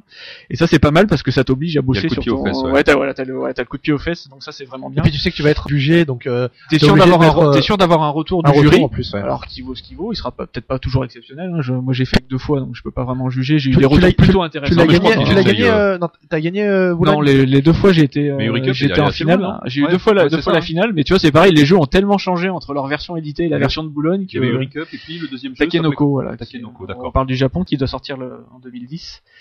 Et l'autre truc qui est très bien avec Boulogne, c'est que t'as quand même une grosse communauté des créateurs francophones qui du coup partagent leur expérience sur internet, sur euh, j'ai envoyé mon jeu, oh là là, faut que je me dépêche. euh, et du coup, t'as une espèce de locomotive euh, Exactement. qui est vraiment super En intéressante. fait, Puis c'est- les- c'est vrai que les Ce qui est marrant, c'est que du coup, parce que les éditeurs ont finalement des, des deadlines qui sont euh, en gros euh, Nuremberg et Essen, Ouais. et du coup, les, les auteurs ont finalement leur propre deadline avec euh, avec les concours de jeux où justement eux doivent eux-mêmes doivent s'imposer des euh, Oui, euh, salons, les, salons aussi. dit, Ouais. on- tu dis on Si, court si. Les salons, mais finalement en France, les, les, les salons, euh, ça va être il y a plus que- plus Il y a, il y a vraiment ça. Il y a le, maintenant, il va y avoir le, bon, il y avait la Gen Con qui apparemment Et va Saint-Herblain- disparaître. il y a cer- Ça va être le monde aussi. du jeu euh, plus ou moins à la place, si j'ai bien compris comment ça va se passer. Ah, Il y a le salon du jeu, ouais, je sais. Il y a le monde du jeu, c'est deux choses Le, différentes. le hein, monde du jeu. qui sont les deux salons de, de Paris en fait, qui sont bien. qui Voilà, sont après, euh, Cannes. Après le, le très gros salon, là, il y en a un en début janvier, je crois qu'il s'appelle le, le salon de, je sais pas, de, de l'enfance, tout ça, où en général tous les éditeurs, mais ça, je crois que c'est comme c'est- Nuremberg, c'est un salon très, pro, donc il n'y a pas de, c'est cravate, vient pas avec ça, son, cravate, son ouais. proto et son y a t-shirt euh, mal lavé. franchement, il y a une multitude de, de mini festivals. Bon, il y a eu des gros, des grosses choses à Bourgoin euh, il y a deux ans. mais Bourgoin, finalement, Toulouse cette, aussi, Cette année, un- ça disparaît. Toulouse, voilà. Mais c'est déjà de, je dirais, de deuxième, euh, peut-être de deuxième euh, importance. Il y a vraiment des, des Ben, très gros. Il y a ouais. peut-être que Cannes et puis un, un salon parisien qui change plus ou moins d'une année sur l'autre et encore. Si tu peux pas tous les faire, ça prend quand même du temps de faire les salons et tout. C'est vrai que t'as intérêt à faire les plus gros, bah pas parce que c'est les plus gros, mais forcément, c'est là où t'as le plus d'éditeurs présents, donc t'as le plus de chances de faire Non, jouer ton jeu à des éditeurs. Hein, Non, mais je pense à ça parce qu'à Grenoble, typiquement, si tu veux présenter, tu restes qu'à Grenoble, et tu veux voir Ah un bah, éditeur, et tu ben peux tu vas voir personne. Tu vas voir, bah. euh, bon, il y a Asmodée, euh, en général, il y a une personne, il y a Nicolas qui descend peut-être une fois, une fois par an ou deux. Euh, C'est pas Jeu FK qui a à Grenoble, enfin Ouais, dans la région. dans, dans la dans la vallée, ouais, il y a on a il y a un éditeur, c'est je crois que c'est ceux qui faisaient euh, Bonjour JFK, Robert, euh, ouais, JFK. Ah, d'accord. euh, Ah, Salut Simon, tout ça, ils sont ils sont ils sont du coin aussi. Enfin bon, ouais, c'est un c'est un c'est très c'est De très ciblé on va De dire, toute hein. façon, il faut que tu sois prêt à investir du temps et à sortir de chez toi. Enfin, là, je enfin, ouais. D'ailleurs, tu disais, il y a pas mal d'éditeurs. Alors, je voulais revenir là-dessus. On va essayer de voir un petit peu maintenant ton, ton parcours euh, d'auteur. Là, j'ai sept jeux. Donc, Fred, plus Fred, une extension. Fred, est-ce que je peux euh, euh, Sur les protos Sur ouais, les protos, t'as une idée et aussi sur un, un sujet qu'on a merci. éludé parce qu'on Non, je est, plaisante. on, est rentré- euh, on, on a parlé là du site auteur de jeu. Ah oui. Euh, comment est-ce que comment est-ce que ça s'est fait? Parce que finalement, tu te retrouves sur ce site avec tout avec tous ces gens, donc les deux Bruno, euh, Serge, Ludo. Des gens Euh, plus vieux que moi, tu veux dire tu Non, peux non. dire, et hein. co- comment est-ce que ça s'est fait de rentrer? Parce que là, finalement, c'est un peu rentrer dans, le- dans le milieu un peu par la par la grande porte. Comment comment est-ce que ça a pu se faire connaître ces gens? Ben, jusque je sais aujourd'hui, ben, typiquement, tu as ton premier jeu qui est, qui est paru avec, euh, avec Bruno Feduti. Je sais que tu as fait au moins des protos, voire euh, des futures éditions, ben, avec chacun d'entre eux, finalement, hein, autant euh, Ludovic, Bruno que, Ouais, que Serge. Comment, comment ça se passe, ça? Le premier que j'ai rencontré dans la bande, c'est euh, Bruno Catala pour la bonne et simple raison qu'il est venu présenter euh, au club Jeux en Société les Chevaliers de la Table Ronde. Ça, c'était génial, À l'occasion Ouais. de la sortie, on avait fait une soirée spéciale où Ouais, tout le monde jouait à. Chevaliers de la Table Il Ronde. avait C'était- amené, il avait amené Il a- 5 ou 6 boîtes, Voilà. on avait fait, On on, avait tous joué à ça. personnes. Il avait même la- av- en amont, il avait amené 100 fois Nilois une première fois. Il Ouais, était moi, j'y étais, revenu. mais j'y étais pas. À l'époque, tu t'étais pas encore agent en société, ouais. Et après, donc, il a refait une soirée avec euh, le Chevalier de la Table Ronde.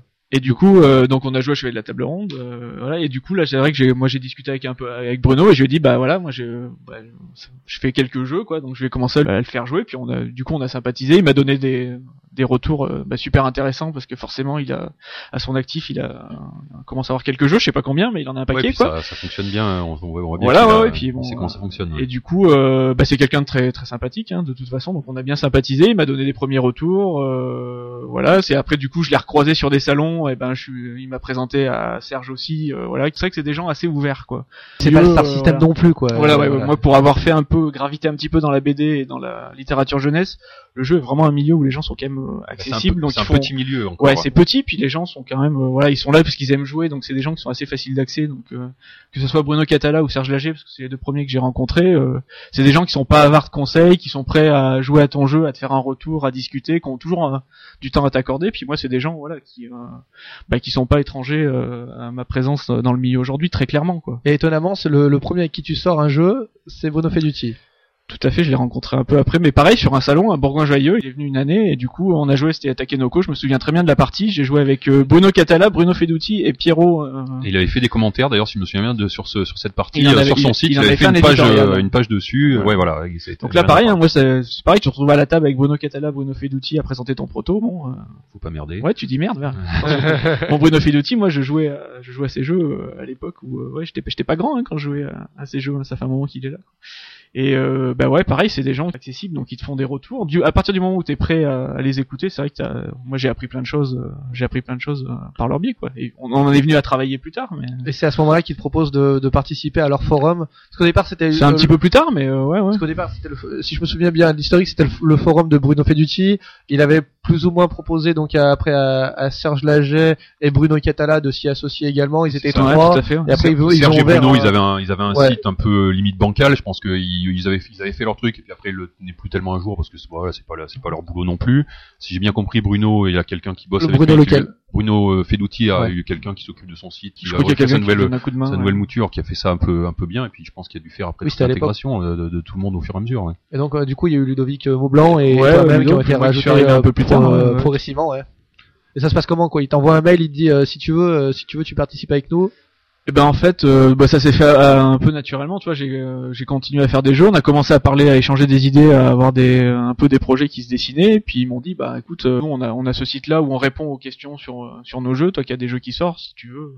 C'est utile ou pas, selon toi, cette participation Parce que t'as un site déjà, parce que ce qu'il faut dire aussi, c'est que t'as un site. Donc comme on le disait. Ouais, moi j'ai un site, mais sur le site, tu vois, il y a pas de forum. ouais, il y a pas de forum. Moi, c'est juste un site, c'est une galerie quoi. Je présente mes travaux. Donc mhm. voilà, notamment, tu vois, par exemple, la chasse aux monstres, c'est un éditeur qui a vu le petit pitch sur mon site. Donc euh, Christian du Scorpion masqué qui m'a dit ah ben le pitch m'a donné envie envoie-moi le proto. Donc c'était c'était l'objectif du site. Ça a marché que pour ce jeu là mais bon tu vois ça a quand même marché déjà ça, pour, ce, pour, ce, jeu là quoi. Et du coup moi il n'y a pas de forum donc c'est pas un espace de discussion c'est pratique pour préparer l'émission aussi euh, ton site. Voilà ça a deux utilités c'était fait. exprès c'était pour la radio des jeux et du coup, ouais, donc là, le, le fait qu'il y ait un forum, ça te permet de répondre euh, à d'éventuelles questions sur les sur les points de règle. L'idée à la base, c'était de répondre aux points de règle. En fait, il se trouve qu'il y a beaucoup de points de règle qui sont discutés avant même qu'on ait le temps de réagir, euh, notamment sur Trick Track, parce que euh, on est, on peut pas être, on peut, pas réagir aussi vite que les joueurs qui sont des passionnés, hein, parce que malheureusement, on n'est pas tout le temps, tout le temps là pour répondre. L'objectif, quand j'ai rejoint aussi le donc le auteur de ce qu'on appelle auteur de jeu, ça pas vraiment de nom, on va appeler ça auteur de jeu, c'était qu'on essaye de proposer, on a essayé de le faire, c'est pas très régulier. Voilà, on essaye de proposer un dossier en répondant à une question sur le, la création. il y en a eu deux, je crois, jusqu'à maintenant, ou trois, ou trois, et c'était c'était super intéressant, effectivement, vous aviez la même réponse. L'idée, c'est d'avoir une question sur laquelle on se met d'accord, ou une, et de répondre euh, tous les cinq, euh, en, enfin en même temps, chacun de notre côté, et en comparant euh, nos points de vue. Donc on le fait, malheureusement, c'est ah c'est pas mensuel, hein. on aimerait bien, mais on n'a pas le temps, mais on essaye de le faire quand on peut. Donc là, le troisième est en préparation, je devrais être en train de finir ma, ma pige là, en ce moment, mais j'ai pas j'ai pas eu le temps avec les fêtes. Bonne année. Ok. Alors, et récemment, c'est quoi le dernier jeu que t'as joué qui t'a vraiment euh, bien plu? Parmi ce qui est sorti récememment, on va dire. Dans, dans les jeux de cette année, il y a Dungeon Land qui m'a vraiment, qui m'a vraiment plu. Après ah. une première, après une première impression mitigée. Qui avait fait buzzer Rexou à, sa sortie. Moi, j'étais allé dans ma boutique préférée. J'avais demandé des Dungeon Lords. Il en avait commandé 20. Il m'a dit c'est parti en quelques heures. Moi, j'ai bêtement, j'y suis allé dans la semaine, tu vois. Après, Genre, soit passé à la Il y a eu les Trick Track TV et il y avait plus rien après. C'était terminé. On pouvait, c'était introuvable. À cause de toi, j'ai pas eu ma, ma boîte et je l'ai toujours pas d'ailleurs. Oui. Je te tiens personnellement responsable. Non, faut que tu me donnes une boîte. Euh. D'accord, ok. Ouais, donc je, alors je, je te disais tout à l'heure, euh, tu as fait 7 jeux plus une extension, 7 jeux chez 7 éditeurs différents. Alors, est-ce que euh, oui, je, je t'assure, j'ai mes anti-sèches sous les yeux. Comment on peut arriver à faire, euh, quand on est un auteur au début pas très connu, comment on arrive à aller chez autant d'éditeurs différents? C'est-à-dire, soit tu les as saoulés à la fin de l'édition et ils veulent plus te voir après, t'es obligé de changer, ou alors comment comment ça comment c'est possible que tu fasses chez sept éditeurs différents quoi? Ou alors dans ce cas-là, t'as des jeux qui correspondaient vraiment à l'un à l'autre, etc. Mais Bah, ça, Ouais, m'étonne bah, un petit peu. D'une part, t'as des jeux un petit peu différents, et comme je travaille sur plein de trucs à la fois, il y a, c'est- il peut arriver que dans un mois je finisse trois jeux, donc du coup je présente euh, trois jeux, et forcément les trois jeux, s'ils intéressent quelqu'un, ils vont pas, les trois vont pas intéresser le, le même éditeur, quoi. Euh, j'ai pas vraiment d'explication. Cyril, c'est Cyril- un- Cyril expliquait ça très bien. Il disait que voilà, ils, avaient des plannings pour, la- pour le développement des jeux assez chargés. Et il disait que le- la dernière fois que s'ils prennent euh, un jeu encore ou deux, ça veut dire que c'est déjà pour ceux de 2011 parce que de- évidemment le planning de 2010 est bouclé. Et donc s'il y en a un autre qui arrive, euh, il peut pas dire à l'auteur, on veut bien te le prendre, mais ça sera ça sortira en 2012, dans trois ans. euh, euh, faut attendre un tout petit peu quoi. Donc euh, effectivement ils ont ils ont des impératifs de de nombre de jeux tout bonnement qui qui sont limités aussi. Et euh, 7 jeux en deux ans.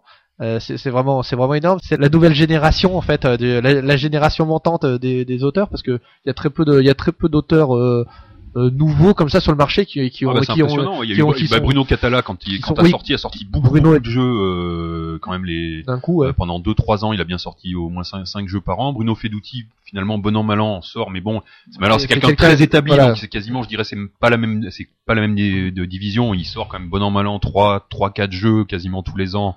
Mais il a aussi un, lui je pense peut-être un nom qui, qui qui aide il vend peut-être un peu sur son nom déjà maintenant. Il a peut-être une notoriété Ouais, légèrement euh, euh, assez Ouais, grande pour, pour hein. vendre. euh, international il y a vraiment une notoriété voilà. internationale voilà. tandis que quelqu'un qui déboule comme ça qui sort 7 jeux euh, je pense que enfin sincèrement ça doit pas être de, on doit pas avoir de hein. précédent par rapport à ça quasiment Ouais. euh, je dirais t'as deux explications. Il y a déjà, moi je fais quand même des jeux qui sont plutôt familiaux, donc c'est des jeux qui quand même en développement, euh, pour certains en tout cas, Ghost Stories encore là, encore une fois c'est l'exception, sont pas aussi longs que tu vois un jeu Histary où ils vont jouer sous tableur Excel euh, 1000 parties pour être sûr que donc ça forcément c'est des jeux qui prennent beaucoup beaucoup. Tu vois Labyrinthe ou Pocket Rocket c'est quand même des jeux qui Ouais, en ouais. termes de développement représentent pas le même poids qu'un Kélus, donc forcément ça joue. Euh, la deuxième explication c'est que j'ai tendance à bosser par période. Donc là j'étais dans une période jeu de société, donc pendant deux ans j'ai fait j'ai fait que ça quoi. J'ai investi euh, En à plus- peu près tout mon temps en jeu de société. euh. Là, il se trouve que je vais ralentir un peu parce que j'ai envie d'écrire, mais c'est vrai que quand je suis dedans, je fais un peu que ça. Donc, du coup, euh, j'ai plusieurs jeux qui sont prêts en même temps. Et d'ailleurs, tu disais que c'était surtout des jeux familiaux et que t'en avais un qui était euh, moins familial, on va dire, Ghost Stories. Est-ce que, est-ce que le succès, parce que c'est un vrai succès, Ghost Stories, est-ce que son succès t'a pas donné envie d'essayer de faire des jeux plus, plus gros, enfin tout simplement des, ouais, des, des joueurs, des jeux plus, euh, plus lourds, on En fait, on dit succès. mais Est-ce que c'est ton plus gros succès? Enfin, je veux dire en, En en termes termes de de vente. vente. Ouais. En termes, enfin, Et en- même et en- et en termes de revenus, en termes de retour, de retour public et euh, d'exemplaires vendus, ouais, c'est le ce succès. À la- c'est Ah, à c'est la plus fois en termes de succès critique et en termes de vente.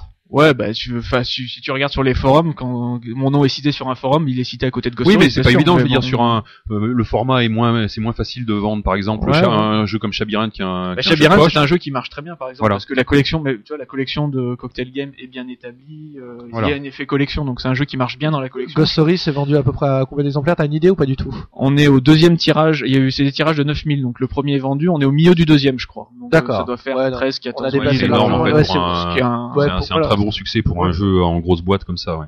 Ouais, c'est Ok. vraiment. Je sais que l'extension est déjà sold out d'ailleurs. Voilà. J'en profite s'il y en a une dans votre boutique et que ça vous plaît. euh, voilà. Ah, White Moon c'est déjà, c'est déjà sold out? Ouais, il y en a plus euh, chez le distributeur, donc euh, voilà. Ah, Il c'est y a bien. pas de date de retirage. Oh là là, oh là, t'as vu ça comme il fait mal, Eh, mais- Si vous eh, l'avez vu dans votre le N'écoutez pas la fin de euh, l'émission, mettez sur pause et courez l'acheter. non mais d'accord. Et du coup, euh, est-ce que ça t'a donné envie de les, les gros jeux? Alors justement, parce que donc c'est ton plus gros succès. Au-delà de la difficulté de les faire, est-ce que tu te dis pas ces temps-ci, euh, faut, faut que je fasse un gros jeu, un truc un peu, Parce un que peu nous on aime bien ça les gros jeux. Ouais, Ouais, je sais, ouais, j'ai remarqué euh, un jeu en société. Le- c'est- ça- le ça- poids des jeux n'est pas exactement celui que je fais. Euh, ceci dit, non, parce à qu'en fait. tu te dis pas, j'ai envie de faire un gros jeu, quoi. Enfin, enfin, moi, je marche pas comme ça. C'est, Ouais. tiens, j'ai une idée qui va donner tel ou tel euh, poids de jeu, mais tu te dis pas, j'ai envie de faire un gros jeu. euh. D'accord, ça marche pas comme ça. C'est vraiment, à c'est vraiment le jeu. En fait, le jeu, il a une, il a une vie, Ça, vie ouais, bah, ouais, c'est qu'il y a un moment où il aboutit. Tu peux pas dire, bah, je voulais en faire un gros jeu, est-ce que je peux, est-ce que je peux, non, s'il est, s'il aboutit, c'est bon, terminé. Bah, tu vas savoir rapidement si c'est un gros jeu, mais quand l'idée, euh, quand t'as l'idée, tu sais pas encore euh, que ça va être un gros jeu. Tu vois, comme Ghost Story, je savais pas que ça serait un jeu coopératif quand j'ai eu l'idée. euh. Moi, je voulais juste faire un jeu avec des fantômes chinois parce que c'est un film que j'aimais bien, quoi. Donc, Ah, puis c'est clair qu'en en tous les cas, si tu si tu fais des tu cherches en rentabilité, tu fais jamais un gros jeu quoi. C'est c'est pour ça que En d'ailleurs, termes de- des ouais, comme, bon, là, après, ou Kramer font absolument plus de de gros jeux ou très rarement parce que c'est un boulot de développement monstrueux pour euh, voilà c'est trop de temps quoi en fait parce que dès dès qu'on Mm. complexifie un peu le jeu c'est exponentiel la, la, la, la- le les réglage, les réglages, réglages ouais. deviennent exponentiels tu rajoutes un mécanisme et ben c'est voilà c'est tout de suite ça devient très très compliqué quoi Ouais, puis, enfin, tu vois, moi, moi, je joue un peu à tout, hein, que ça soit du jeu enfant ou du gros jeu, mais naturellement, euh, j'ai pas tendance, j'ai tendance à faire des jeux plutôt familiaux, donc, enfin, Mhm. tu vois, j'ai, pas vraiment forcé ce trait-là, même si à un moment, j'ai envie d'avoir, euh, là, je vais plus expérimenter des choses parce que, parce que j'ai envie de, de changer, mais euh, naturellement, j'ai tendance à faire des jeux qui aiment plutôt euh, légers ou moyens, quoi. Il y a, y a beaucoup de, de jeux de parcours.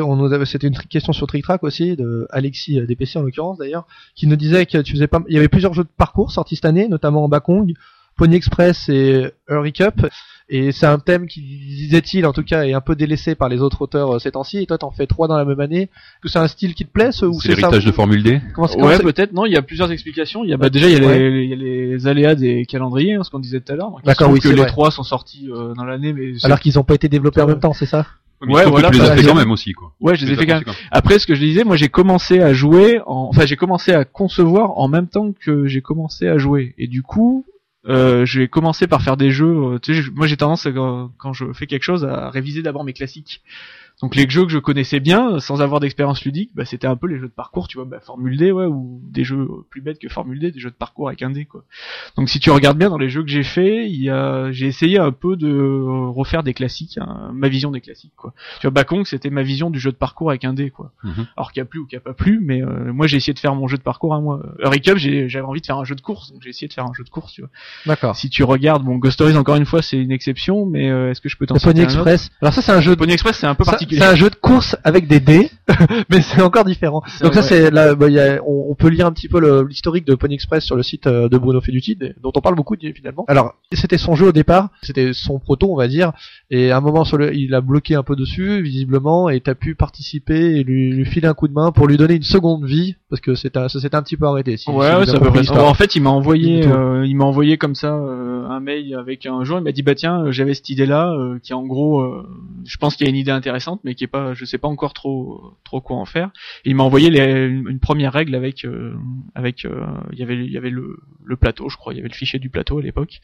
Et il y avait déjà l'idée donc de, on faisait la course, c'était le Pony Express, on faisait la course avec des dés de poker et on pouvait se tirer dessus avec les dés. Alors attends, vas-y, ouais, peut-être qu'on peut en faire un pitch, parce que comme c'est un jeu qui est Alors, un peu je, nouveau. te, je te laisse faire ton travail. Ah c'est à moi. Ah oui, du coup je vais le faire. Ouais, donc c'est un jeu, c'est un jeu de parcours qui retrace euh, où chaque personnage, euh, chaque joueur euh, incarne un, un, un coursier du Pony Express. On est un peu donc dans l'ambiance Far West. On- C'est un jeu de poker menteur dont la principale originalité c'est que en général on peut relancer les dés qui sont sous donc il y a, une tasse en fait où on jette les dés sous la tasse et en général on peut bien sûr euh, en garder de côté et relancer les dés sous la tasse. Ce qui est assez original c'est qu'on peut aussi en garder face cachée sous la table et relancer ceux qui sont face visible. Donc là, il y, a- un peu une double façon de, voir le, le poker menteur. On annonce des combinaisons, on- soit on ment, soit on ment pas, etc. Et donc on va pouvoir en- envisager euh, avancer en fonction de la combinaison qu'on annonce. Plus évidemment, si on annonce un carré, on peut avancer beaucoup, etc. Et puis ce qui est C'est bien. t'as vu ça comme comme Il le fait mieux que moi, c'est pour ça que je C'est un boulot, c'est un boulot, hein. C'est euh, le, pitch, le pitch est très dur. Et le- la grande originalité du truc, c'est qu'on peut euh, faire des duels quand on se retrouve à plusieurs sur la sur la case, et où on va se mettre chacun à un bout du plateau, et on va pouvoir essayer de tirer avec un dé pour abattre le personnage d'en face, en évitant ce qui est sur le plateau. Ça, c'est assez, c'est vraiment, ça paraît dit comme ça. Alors c'est c'est un, c'est un personnage qui est sur le plateau et on s'envoie pas le, le dé dans la face en fait. pense hein. oui, on voilà. voilà. de pas se blesser, des ouais. fois, on peut le Ça faire. peut si- arriver, si ça ouais. fait pas le temps, si Ça ça, va tourner. Mais euh, ça, c'est vraiment. Alors, on se dit ouais, non, on va, je vais se lever, tout ça, parce que c'est vrai qu'on a une vision parfois un petit peu euh, vieillotte de la chose du jeu de société. où On est sur notre Bah, place. surtout à ton âge. On- Oui, bah oui, je me déplace plus facilement maintenant. Et euh, mais en fait, c'est c'est vraiment euh, su- super super marrant parce que mettre une pichenette dans un dé pour aller éclater l'autre en face, c'est- c'est bête, mais ça, ça ça fonctionne vraiment super bien parce qu'on a vraiment envie de. A qu'un dé ça de- roule pas droit quoi. Bah, c'est un peu ça le problème. Puis surtout, il y a des trucs au milieu, faut essayer de les éviter et c'est pas si simple. Et puis bon, il y, a- il y a vraiment pas mal de marrages. On s'est vraiment, nous, quand on a joué, on, s- on, on s'est vraiment bien marré. Et du coup, euh, du coup, c'est ça l'idée. Voilà. Donc C'est un, c'est une excellente présentation. Je Tac. n'aurais- Je n'aurais pas fait mieux, effectivement. pitch off. et donc, alors du coup, euh, c'est un jeu aussi de parcours avec des dés. Bruno fait appel à toi à ce moment-là. Donc il y avait donc il y avait il y avait vraiment les, les idées de base et c'est un peu ce qu'on disait tout à l'heure. En fait, il était à un point où euh, il avait quelque chose, mais euh, voilà, c'était euh, c'était sympa, ça ça tournait, mais il en manquait un bout quoi. Donc il m'a envoyé ça et puis bah moi j'ai bien aimé les idées que tu viens de décrire, notamment le coup du duel et, compagnie quoi, qui euh, qui me plaisait bien à l'époque. Et donc j'ai commencé à réfléchir sur euh, comment pousser le concept. Hein. J'ai, en fait j'ai fait un peu le boulot que va faire un éditeur quelquefois sur un breton en disant l'idée est là, mais est-ce qu'on peut pas aller plus loin quoi. Donc j'ai essayé de trouver des idées pour aller plus loin. Donc par exemple il y avait pas les Indiens, les Indiens tu tirais pas dessus à l'époque, c'était euh, juste tu recules d'un nombre de cases. Donc j'ai dit à Bruno j'aime bien l'idée de shooter les duels mais pourquoi on la réutilise pas pour essayer de shooter les Indiens? Ah bah oui, c'est une bonne idée. On réexploite le mécanisme, on approfondit le travail de dans ce mécanisme-là. Donc euh, voilà, j'ai apporté des choses comme ça. Euh, la double condition de fin, par exemple, c'est un truc que je trouvais rigolo, euh, qui était pas au début, qui moi m'amusait bien. Le fait qu'on puisse gagner tout seul ou quand même faire un duel final si on n'a pas réussi à devancer le second, c'est un truc qui me plaisait bien. D'ailleurs, à l'origine, ça plaisait pas à Bruno. Hein. Il était, quand je lui ai proposé l'idée, on a longtemps discuté, notamment avec l'éditeur plus tard il était pas convaincu par euh, cette idée de double fin et puis euh, je suis content qu'on l'ait gardé parce que ça plaira pas à tout le monde mais je trouve que c'est oh, ça le mérite d'être original. parce qu'en fait il faut arriver suffisamment en avance sur le deuxième pour pouvoir gagner. Soit t'arrives tout seul et t'as le livrer. Il faut avoir trois tours d'avance pour gagner sur le deuxième. Si on arrive trois tours d'avance, on gagne. Sinon, si le deuxième nous rejoint avant qu'on ait euh, dans les trois tours qui lui sont euh, permis pour nous rejoindre le premier, dans ce cas-là, il y a un duel final qui se passe avec un grand coup de dé, pareil. Euh, à travers la tête, euh, éventuellement sur le plateau, avec un robot sur qui roule et l'horloge qui sonne à midi. Voilà, ouais. Beaucoup de jeux euh, illustrés par Pierrot aussi dans ta dans ta trop, dans ta galerie. Trop.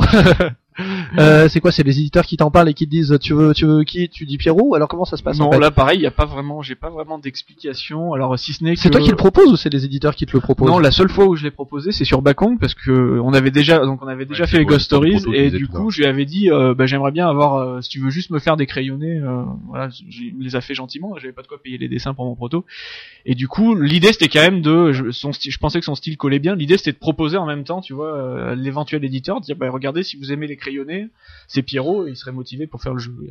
ça a failli pas être lui, hein, d'ailleurs, ça, il y a eu quand même des, ça a été discuté chez l'éditeur, mais. Son premier jeu euh, illustré, je, me souviens. Je pense que c'est Mr Jack. Ah oui, c'est ça. Ça doit être ça, ouais, tout à fait. Je pense, hein. je suis pratiquement sûr même. Ouais. Euh, voilà, donc c'est un peu une coïncidence en fait s'il y a eu plusieurs des voilà si plus c'est pas vraiment et les autres donc c'est hein. les éditeurs qui t'ont proposé ou qui t'ont imposé parce que faut, faut, dire que dans la vie vous vous, pouvez pas vous piffer donc euh... ouais, non, ouais, ça se, ça se voit, ça se voit suite. Non, c'est enfin on s'est rencontré par le boulot. C'est aussi quelqu'un avec qui je m'entends très bien maintenant, mais euh, voilà que je connaissais pas avant de. C'est pas toi qui l'impose, non Ben, non, j'ai encore jamais réussi à imposer un illustrateur. Si j'y arrive un jour, je, je reviendrai en parler ici. Mais c'est quand même l'éditeur qui choisit de toute façon. Euh, c'est lui qui a la gestion du. du c'est vrai que dans la tête de pas mal de, enfin, dans ma tête, par exemple, vous êtes vous êtes pas mal associés parce que finalement ça fait euh, ça fait trois jeux, euh, jeux ensemble, ça fait. parce que du coup on s'est retrouvé, bah, déjà on s'est retrouvé à bien s'entendre malgré ce qu'on disait tout à l'heure et du coup à se retrouver ensemble sur des salons et du coup les gens, je pense, nous ont vu aussi dédicacer ensemble et déconner ensemble, donc ils ont dû se dire, voilà, ils travaillent qu'ensemble, alors qu'en fait c'est un pur hasard au début, même si je suis très content parce que ça s'est très bien passé sur les jeux sur lesquels on a travaillé ensemble, mais euh, oui, il y a pas, il y a pas vraiment de, enfin en tout cas c'est, c'est pas moi qui ai imposé Pierrot. C'est pas, oui, c'est pas forcément que ça se continue dans le dans le futur. Euh, non, d'ailleurs sur les jeux, si il va au moins en faire un, je pense sur les jeux qui arrivent, mais, mais ça sera pas lui sur tous les jeux qui arrivent. D'accord. D'accord, t'as réussi à t'en ouais, bah, C'est un peu comme Guillaume Montiel, c'est bon. il y a un, il y a un moment, on arrive à Il y a un moment, il faut s'émanciper quand même un peu. Hein. Et je vais te demander un truc horrible parmi tes, tes jeux. Est-ce qu'il y en a un, est-ce ah, que tu horrible, peux, tu peux me demander, est-ce que tu veux nous dire un chouchou parmi tes jeux? Un, un qui, qui a euh, dans ton cœur, j'ai envie de dire, un, un, une valeur particulière euh, pour une raison X ou Y. Euh. Sur c'est dur ouais c'est c'est assez difficile comme question ouais c'est euh. super dur ouais. il y a plein de gens qui vont dire oui mais c'est comme mes enfants je peux pas choisir tu vois ouais ou c'est non c'est un peu différent je pense pour la création t'as tendance à avoir le dernier jeu que t'as fait à être celui euh, vu que t'es à fond dedans t'as tendance à, à dire c'est souvent le dernier jeu sorti euh, là en l'occurrence il y en a il y en a vraiment il y en a deux en fait qui vont sortir cette année qui sont dans mes premiers jeux donc je suis vraiment content qu'ils sortent en fait parce que c'est des jeux que que je travaille depuis très longtemps et c'est d'ailleurs c'est mes c'est deux jeux sur le thème du Japon parce que c'est le premier thème qui m'a inspiré et qui qui sont jamais sortis donc, donc Takenoko Takenoko et, euh, et, et Anabi, voilà ouais. Takenoko, on en a parlé tout à l'heure, c'est rapidement. Rodino, c'est c'est un jeu de gestion, euh, pareil léger moyen, c'est pas c'est pas du lourd, hein, c'est pas du. Bah, c'est une demi-heure à peu près. Hein. Ouais, non, une heure quand même. Une heure quand ouais. même. quand même, quand même, c'est un jeu de gestion. Donc avec les bambous euh, là. non voilà, le principe c'est que ça, ça se passe au Japon euh, il y a quelques années et en gros euh, l'empereur du Japon a reçu un cadeau diplomatique euh, de la Chine, un panda géant de Chine.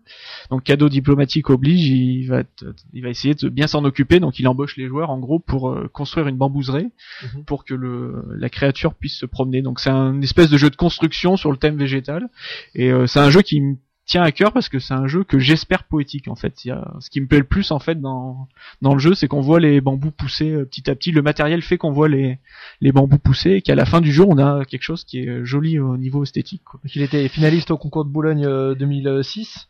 Il, tu l'as créé- il sort chez Asgard, hein, c'est ça? Chez Asgard, premier semestre là 2010. Ah, ouais, moi j'ai joué, oui, j'ai joué à ce proto il y a, il y a longtemps Ouais. déjà. Ça a beaucoup beaucoup a changé ça beaucoup aussi. changé, ouais. Là, je, je pourrais en parler pendant des heures parce qu'il y a eu euh, Enfin, versions de mécanismes complètement différentes. Enfin, tu retournes avec le même éditeur. Donc, t'as réussi- il y en a un qui, qui te déteste pas trop finalement. Ouais, en il fait. y en a bien qui a voulu travailler avec moi. Ouais. D'accord. T'as White Moon aussi qui sort ces temps-ci, on en a parlé, donc qui est bientôt sold out. White Moon, c'est une extension de Ghost Stories, donc c'est pas un standalone puisque c'est la grande mode ces temps-ci. C'est- Non, c'est pas un standalone, c'est Non, une, c'est pas. ouais. c'est une extension qui m'a fait un peu penser euh, dans, dans la thématique par rapport au Seigneur des Anneaux si on devait comparer à leur dernière euh, à la dernière euh, extension Champ qui de est bataille. les champs de bataille ouais, qu'ils rajoutent des personnages on va dire sur un, bon alors sur des plateaux euh, euh, extérieurs. Là on a aussi cette arrivée de nouveaux personnages des villageois. Ça complique le jeu enfin ça complique euh, oui déjà ça le complique en termes de, de mécanisme un petit peu et surtout ça, ça le rend encore plus difficile parce qu'il va falloir en plus sauver les villageois. Alors, Euh, je crois que tout le monde n'est pas d'accord hein, sur le, le- le fait que ça complexifie, enfin, ça complexifie les mécanismes, ça c'est sûr, parce qu'il y a des choses Il y a en, des, en nouveaux, plus des à faire. Par contre, moi j'ai rencontré des gens qui disaient que c'était à la limite plus facile parce que justement, bah, c'est des à double tranchant ces villageois. Hein. C'est-à-dire que c'est Voilà. à la fois, Mm. euh, bah, faut, quand ils quand ils crèvent, ça se passe pas très bien, mais par contre, quand euh, quand on arrive à les sauver, on a des bénéfices euh, auxquels on n'avait pas droit. mathématiquement, après les nombreuses parties qu'on a faites, le jeu est un peu plus facile avec l'extension. À partir du moment où tu la maîtrises, donc forcément tes premières parties, ça- euh, tu vas t'en demande prendre une la autre, tête. une autre mécanique. Euh, ce qui est assez marrant, c'est qu'il faut les faire revenir sur une case spéciale où il y a un portail où on va pouvoir les sauver. Et donc, Ouais. ils sont par famille. Il va falloir sauver, si possible, des familles complètes. Et par contre, quand, on- quand l'un des villageois meurt, donc non seulement on peut plus sauver toute la famille, à moins de le, à moins de le faire revenir, et en plus, il nous arrive à chaque fois une bricole euh, qui est pas sympa. Et, Ouais, une broutille. et une broutille, mais euh, on a vite fait d'être euh, envahi par euh, des, des fantômes euh, qui nous arrivent par un pack de 12. Euh, et puis euh, du coup, je me suis trouvé ça alors vraiment vraiment euh, là aussi euh, vraiment original et, euh, et agréable d'ailleurs. Parce que du coup, on était on, est, on était vraiment attaqué de, de toutes parts euh, à tout à tout moment. Ça, c'est des choses qui ont été faites au moment du où le jeu de base est sorti. C'était des choses que tu avais enlevées euh, avec peut-être projet de, le remettre ou c'est des choses après. euh, bon voilà, Ghost Stories ça marche, il va falloir euh, sortir une suite et qu'est-ce qu'on peut faire quoi.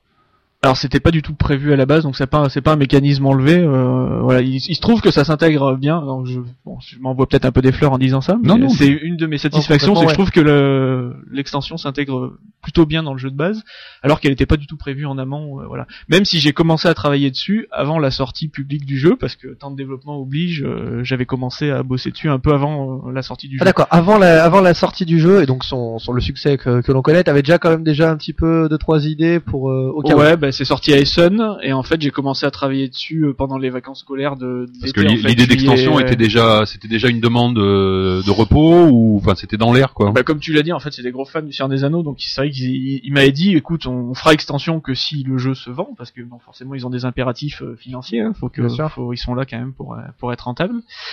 Et du coup, euh, moi, j'ai commencé à y réfléchir un petit peu avant, parce que j'ai eu cette idée des villageois. euh, voilà, c'était dans l'avion d'ailleurs. C'était pas pour la Chine, c'était pour le Japon que j'étais en route. En, mais, en euh, l'occurrence, donc c'est pas la même histoire que, que le Seigneur des Anneaux parce que là on voit bien par contre quand on a la première extension du Seigneur des Anneaux, on voit bien que c'est un jeu qui a été coupé en deux en fait. qui a été ouais, sectionné. euh, Voilà, qu'il y a, il y a, il y a un- le jeu complet, c'est au moins la première extension avec le, avec le jeu de base. Pour- On a tous les plateaux, euh, tous les trucs. Et puis bah voilà, on en a enlevé une partie euh, pour faire le, le jeu, le jeu simple, enfin le jeu simple qui est déjà pas, pas un jeu très simple. Et puis euh, voilà, on rajoute le truc derrière. Donc là, c'est pas du tout la même histoire. ouais. Non, non, ça a été, ouais, ça a été arrivé Peut-être après. que les ouais. coopératifs, ça, c'est plus pratique pour euh, les extensions. Enfin, peut-être que le, le- le- les jeux coopératifs ont, euh, de manière plus facile, on va dire, des extensions à mettre que quand c'est com- compétitif. Il n'y a pas beaucoup de jeux coopératifs qui n'ont pas eu, euh, qui ne, qui ne supportent pas d'extension, on va dire. Euh, Ça c'est- faux. Euh, ouais, je, je sais pas si j'ai assez de recul. Le truc, c'est que les jeux coopératifs, comme tu joues contre une mécanique, je pense qu'il y a plus facilement un moment où tu, où tu maîtrises le jeu. Donc, t'as le, ce second souffle qui est apporté par l'extension. Sur un jeu compétitif, tu vas toujours trouver un joueur meilleur que toi si c'est ça que tu cherches, quoi. Le jeu, bon, même si Ghost Stories, nous, on l'a volontairement réglé difficile, Oui, parce qu'un Euh, jeu, moi, un je jeu coopératif n'a d'intérêt que dans la Ghost difficulté quoi. en fait. Un jeu, un jeu coopératif n'a d'intérêt que dans la. Parce ouais. que si, si le jeu coopératif, tu fais deux parties, deux fois tu gagnes, bah tu le ranges et puis c'est bon, on a réussi. On l'a- on l'a vu, C'est euh, comme un jeu vidéo, hein, un jeu vidéo. oui, comme un casse-tête. même, euh, C'est-à-dire que tu as, c'est vrai que comme tu dis, à un moment, si t'as vraiment, euh, t'as un certain niveau de jeu, tu fais plus d'erreurs et tu trouves le. Ghost Stories, on l'a vu sur les parties qu'on a fait en fin de réglage, on a fait, on a fait jouer le jeu à un maximum de gens. Très simplement, les gens qui gagnaient à leur première partie trouvaient le jeu sympa. Ouais. Les gens qui perdaient, ils en refaisaient une derrière, ils disaient la Ah ouais, mais il c'est- faut c'est perdre, il faut perdre absolument au début, sinon c'est une catastrophe. C'est c'est un jeu, ouais, c'est c'est un défi, quoi. C'est vraiment un casse-tête. euh, donc c'est pour ça que nous on l'a volontairement. Il y a eu toute une polémique dessus. On l'a volontairement réglé difficile, quoi. C'est pas une erreur de réglage Non, que moi, je suis le jeu soit si dur. c'est. C'est que on voulait faire un jeu quand même pour les joueurs, un jeu où il y avait vraiment un défi, euh, un défi à relever, quoi. On a quand même écouté les joueurs qui ont eu du mal à gagner, puisque l'extension quand même mathématiquement est un petit peu plus facile quand tu la maîtrises euh, pour gagner le jeu avec.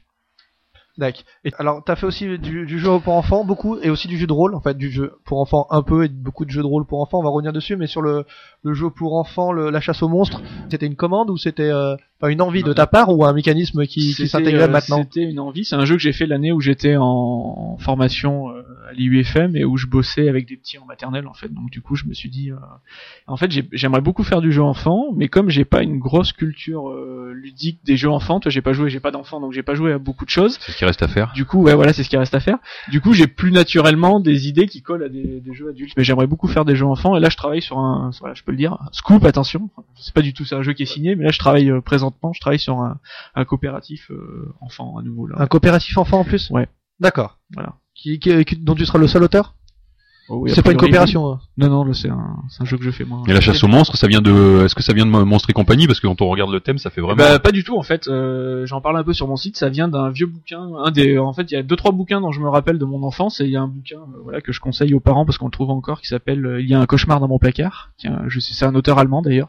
Coïncidence, c'était un Mhm. allemand qui s'appelle Meyer, je crois, et qui est un bouquin qui m'est vachement marqué gamin, quoi. euh, voilà. Et il se trouve que c'est le même thème euh, dans Monstre et compagnie, mais euh, on va dire que la source d'inspiration est plus ce D'accord. bouquin-là avant Monstre et compagnie. Même si forcément on va penser à Monstre et compagnie, qui est beaucoup plus connu que que ce bouquin pour enfants.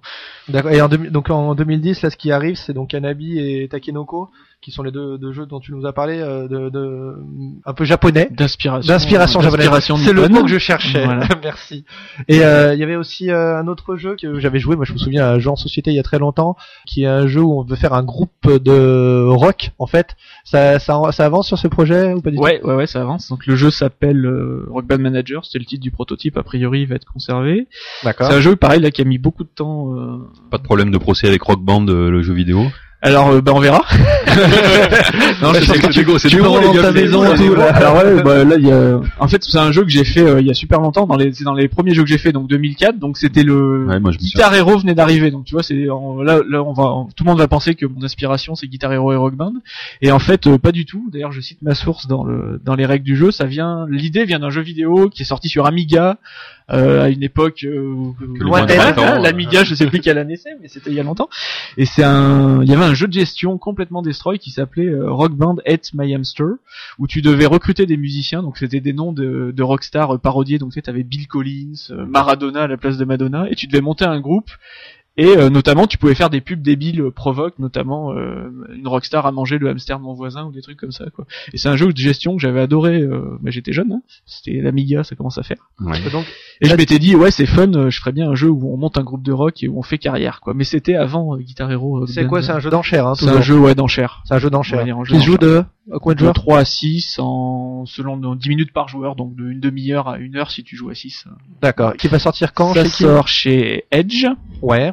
Alors à l'époque où ça a été signé, c'était Ubique. Du Voilà, coup, ouais, ça a pris, que c'est ça a vieux, pris c'est beaucoup de retard euh, parce que le temps que Ubique euh, devienne Edge, du coup le projet a été un peu euh, De côté. passé aux oubliettes et il est ressorti euh, assez récemment. Ça doit sortir en mars. Allez, En Et- 2021, d'accord. On aura peut-être, on aura peut-être à Cannes alors. peut-être. Et c'est illustré par. Et c'est illustré par, oh j'ai oublié, euh, Raúl Castellanos. C'est un espagnol, Un espagnol, qui, euh, Que tu qui- connais ou qui est euh, que je connais pas. Je lui ai envoyé un mail pour lui dire que j'avais adoré ce qu'il avait fait parce que j'adore le boulot qu'il a fait sur Parce que le tu jeu. adorais ce qu'il avait fait. Mais vraiment, ouais, en plus, hein, euh, voilà. Du coup, tu à la radio, je peux pas montrer des images, mais euh, j'essaierai d'en mettre une ou deux sur mon site. C'est euh, c'est un super illustrateur qui a fait un boulot que je trouve euh, excellent, quoi. C'est un gars, tu sais, qui vient de la BD, non? Tu sais pas du tout Je non, sais pas du tout, alors parce qu'il parle anglais encore plus mal Donc que c'est eux moi. qui l'ont contacté. D'accord. Oui, ouais. oui, c'est un, c'est, j'ai pas eu le choix du tout de l'illustrateur, mais Donc, euh, voilà, c'est, ouais, c'est super chouette. Donc ça c'est. Edge et ça sort, tu m'as dit sort en, en normalement en multilingue. mars et en multilingue. multi- en- ouais, français, anglais, espagnol du coup. Normalement en mars et c'est un format euh, format citadelle. D'accord, le boîte un peu euh, longue, un peu allongée. rouge, voilà, que fait Edge, Edge fait déjà. Donc tout ça c'est la première moitié de l'année. En fait, c'est trois jeux euh, sur la sur les six premiers mois, sur les quatre cinq premiers Normalement, mois. ouais, c'est plutôt premier semestre. si tout se passe bien. Ouais. D'accord. Et après, tu sais déjà si t'as des sorties pour euh, pour Essen éventuellement ou plus tard? Voilà. Euh, ouais, pour Essen, ouais. T'as déjà des sorties Normalement, ouais. Je retravaille encore avec un éditeur qui a bien voulu de moi, c'est Repo Production. ouais. Ah ouais. Ah, Il re- Alors moi. l'extension euh, numéro l'extension. 3 de, Gusto- de Gustosi, il revient, il est pas content. Je, bah, je, peux, je peux parler de Ghost Stories, mais il y a, y a rien d'officiel. Mais j'ai, ouais, j'ai un, j'ai un bout de prototype de deuxième extension de de Ghost Stories, mais que j'ai pas eu le temps de travailler parce que euh, tout simplement j'ai fait un peu une overdose de Ghost Stories là, la suite de White Moon. Et... Et surtout, je crois qu'en plus, j'ai vu là sur ton ton site, tu Ouais. disais que tu bossais sur en plus- déjà sur des goodies en plus, non sur. euh, oui, sur alors en White plus, ça. euh, ouais, sur, on essaye de de de, de fournir quelques goodies. ouais, C'est de des repo trucs- goodies. C'est des trucs euh, toujours aussi débiles que Bruce Lee et. Non, là, c'est des trucs plus sérieux, dis donc. En fait, il y a un plateau cimetière dans White Moon où- sur lequel on met les villageois. Et en gros, il sert juste à poser les villageois. Et quand on en a trop mis, on a perdu la partie. L'idée là, c'est de proposer des, euh, c'est de proposer un cimetière ou une sorte de piste d'événements en fonction de là où tu poses un villageois. Il se passe un petit truc spécial euh, dans le truc. Donc je suis en train de tester ça. Euh, j'ai embauché deux trois fans de Ghost Stories avec qui j'ai eu l'occasion d'échanger pour me donner un coup de main au test. Donc ça c'est plutôt sympa parce qu'ils ont bien voulu me faire un feedback. Du coup non j'ai encore euh, j'ai une idée d'extension mais euh, voilà rien d'officiel. Elle n'a pas été commandée par reproduction. Il y a D'accord, ça c'est vraiment là, c'est d'accord. Là, c'est voilà. de la- c'est de l'avant news là. c'est ouais voilà ouais. c'est ça existe. Il y a eu trois parties de jouer pour te dire donc. euh, D'accord, dire c'est un tout début. C'est un tout début de proto. Et est-ce que t'as un scoop? Parce que la dernière fois, on est avec euh, avec Cyril, on nous a parlé de, de son de son jeu qui va sortir euh, en février. Est-ce que tu peux nous annoncer des trucs qui vont sortir plus tard? Alors j'ai eu l'autorisation de, de livrer quelques scoops donc oui je peux. je Ah, peux, je peux les éditeurs ont, donné surtout pas de un- c'est- surtout que t'as pas l'autorisation qui nous intéresse. Ah je sais bien, mais je vais me faire taper sur les doigts. Non, je peux reparler de. Je vais retravailler donc avec euh, Repos Production, Ouais. donc euh, pas sur Ghost Stories du coup. Euh, en fait, j'ai deux jeux qui vont sortir avec euh, avec eux normalement en 2010 les deux, mais plutôt fin d'année. Un D'accord. pour Essen, qui devrait s'appeler Seven Wonders. A priori, le titre euh, devrait les être conservé. sept merveilles du Les monde. sept merveilles du monde, voilà. Qui est un jeu. Qui est un jeu euh, pas vraiment, euh, enfin assez différent de ce qu'a fait Ropoprod euh, jusqu'à présent, parce que c'est pas du tout un jeu, un jeu d'ambiance ou un jeu court autour de la table. C'est un jeu de développement, un jeu de cartes de développement, donc plutôt dans la famille euh, Race, Dominion, euh, ces jeux rapides et plutôt, euh, voilà, plutôt on enchaîne les parties. quoi Addictif. que j'espère addictif, ça, ça après on verra bien. En tout cas, eux, ils ont accroché parce que pareil, euh, à partir du moment où ils ont joué une partie, bon, ils sont pas, les- ils ont pas voulu que je reparte avec mon prototype, donc euh, voilà. Ils l'ont mis dans un coffre-fort et Ouais. et a priori ça devrait sortir cette année. Donc, Donc normalement, ils doivent le sortir pour Essen. Ils sont en train de chercher un illustrateur présentement.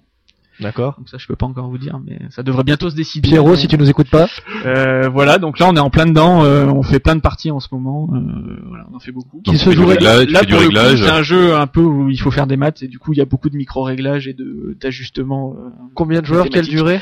Alors ça se joue. Alors l'originalité du coup par rapport qui va un peu le différencier de Dominion et RS, parce que du coup c'est pas évident de sortir un jeu de dans, dans la famille Bah après ouais, après Dominion et RS, autant te dire que Là, ça a été, ouais, c'était, ça a il faut été que tu trouves un truc pour te pour te démarquer. Donc le on va dire ce qui démarque le plus le jeu. Donc ça va être un peu la même durée. C'est un jeu que tu vas pouvoir jouer en une demi-heure euh, juste avec des cartes, euh, peu de matériel. La, le petit truc, c'est que tu peux vraiment jouer jusqu'à 7. Tu peux jouer à 7 en même temps en restant en dessous de- d'une demi-heure, voire 20, 20 minutes si tu connais le jeu, quoi. Donc ça veut dire des Ça, tours de jeu euh, hyper rapides, simultané. En fait, les joueurs vont jouer en simultané euh, sur le jeu. Il y a un système de draft en fait pour ceux qui connaissent. Fairy Tail. euh, ouais, c'est un jeu que j'adore, euh, japonais, peux ouais. rien. Euh, donc il y a un système de draft qui fait qu'on joue en simultané, ce qui fait que tu peux arriver à jouer à 7 euh, rapidement. Quoi. Donc l'objectif c'était de faire un jeu euh, qui Un joue jeu de 7. développement en draft. Ça c'est ça, Voilà. ça fait envie. Ouais. Donc c'est un jeu de voilà qui joue en trois manches en fait. T'as as trois paquets de cartes en draft 1, un, à chaque fois. Donc en trois manches et à la fin des trois manches tu, tu comptes tes points euh, pour savoir qui a qui a fait le qui a fait le maximum. Sachant que bien sûr comme on est sept, chacun peut jouer une des sept merveilles du monde. Et le principe c'est de développer ta ville, ta ville pardon, et euh, la merveille associée à la ville. Donc euh, les merveilles qu'on connaît, les pyramides. Faut avoir une merveille encore plus merveilleuse, c'est ça l'idée. faut avoir la merveille la plus merveilleuse, ouais, voilà, c'est ça. Mais le truc, j'ai dit, le, le- ce que j'ai essayé de faire, c'est vraiment un jeu où on peut jouer à 7 parce que, bah, je sais plus, je dois pas être le seul, mais nous, on a plein de soirées où on s'est retrouvé à Comment 4 ou 5, ça va. Là, il y en a pas des masses. on se retrouve à 6, la ça commence à limiter, et puis quand t'es 7, Bah, quand t'es 7, tu joues, euh, ouais, c'est, bang, euh, et puis ça commence à être après, tu vas lorgner sur les loups-garous. Et, Voilà, ouais, après, Nous c'est une table de 4, une table de 3 quoi. Voilà. C'est 3 à la cuisine quoi. Donc l'idée c'était de pouvoir quand même jouer à 7 euh, à la même table avec un jeu qui est un peu technique quand même, c'est quand même plutôt un jeu technique, c'est pas du tout un party game parce qu'après à beaucoup tu joues surtout à des party games. c'est un jeu de développement, hein, on est dans le jeu C'est plutôt pour joueurs donc on va dire. C'est un jeu ouais qui est assez accessible hein, pour ça pour te dire le chez Repo, ils font jouer leurs enfants qui sont pas vieux hein, pourtant, il y a des filles de 7 et 10 ans et qui jouent donc c'est un jeu qui est quand même euh, en difficulté si tu veux, ça va être plus proche du coup de Dominion que de Race quand même. D'accord. Voilà. Après c'est complètement différent dans les mécanismes mais euh, Et tu nous disais deux jeux parce que là, là, là, là, du coup on est on Voilà. est suspendu. et je crois euh, que mon micro marche plus, attends. télé, ouais. tu veux plus nous... Ah, mais, euh, ah, je- attends, l'émission sera pas diffusée en fait. on me dit que l'ordinateur a coupé. Donc euh, voilà, ça c'est pour ça c'est pour Essonne, donc euh, a priori c'est pour octobre si on est dans les temps. Pour l'instant on n'a pas pris de retard, croisons les doigts. Le deuxième c'est une c'est un jeu que j'ai pas fait tout seul, c'est le jeu un jeu que j'ai fait avec Ludovic Maublanc que je salue, qui vient bientôt vous voir à la radio. qui vient, qui devrait bientôt nous venir nous voir. C'est un jeu que j'ai fait avec Ludovic Maublanc et qui est le premier jeu que je fais qui est sur commande, on va dire, sachant que c'était une commande euh, informelle, c'était pas une commande directe. En gros, les gens de Repos Production, qui pour ceux, ceux qui les connaissent sont quand même plutôt des, des bons vivants et des déconneurs, C'est ceux avec les sombreros, hein, on peut pas Ouais, voilà, ceux qui ont fait des salons, c'est ceux qui crient très fort avec des chapeaux sur la tête, euh, voilà, c'est exactement eux. Ou des pistolets à eau, ça dépend des, des conventions. Euh, en gros, ils nous ont dit, bah nous on aimerait beaucoup faire un jeu dans l'univers du donjon de Nalbuck. Alors, Alors, Le donjon. C'est quoi Tess Rapp- rappelons- Ça, Alors, je me souviens quand j'étais Je te laisse faire les pitchs, c'est toi qui es fort pour les pitchs. Ah oui, tu es fort en Ah pitch, bah attends, mais moi je Vas-y, non, je- attention, minute pitch. Donjon de Nullbuck, non mais ça me rapporte que ça me rappelle que Ah, euh, dans quand j'étais euh, étudiant euh, tout, tout début de mes études, il y avait euh, c'était une sorte de c'est un petit peu comme les deux minutes du peuple en 2000. fait. Euh, c'était des, des gens qui parlent euh, c'est un, un format audio qu'on pouvait télécharger sur internet euh, gratuitement et qui permettait de ou qui, qui racontait l'histoire d'aventuriers qui euh, qui prenaient d'assaut un, un donjon, il y avait euh, il y avait forcément une enfin une sorcière, une une elfe, un nain, etc. Il y avait toute la ils étaient tous là et donc euh, c'était un petit peu sous le format des deux minutes du peuple où ça parlait, où il parlait très vite, il leur arrivait plein de trucs très Les très deux drôles. minutes du peuple. Ouais, tu ne connais pas les deux minutes du Non. peuple François Alors, si tu veux, Pérus. Ah, Fran- ouais, François. Alors là, du coup, ça se complique un petit peu pour t'expliquer. Tomber. va en gros, commencer à digresser là. Ou chercherez sur Google. Voilà, en gros, ouais. en gros, c'est trois minutes de, c'était un épisode de 2-3 minutes C'était deux de, minutes. euh, non mais même, je- j'entends les donjons de Nullbuck, c'était, un petit peu plus long peut-être, ouais, qui, qui racontait donc l'attaque d'un donjon.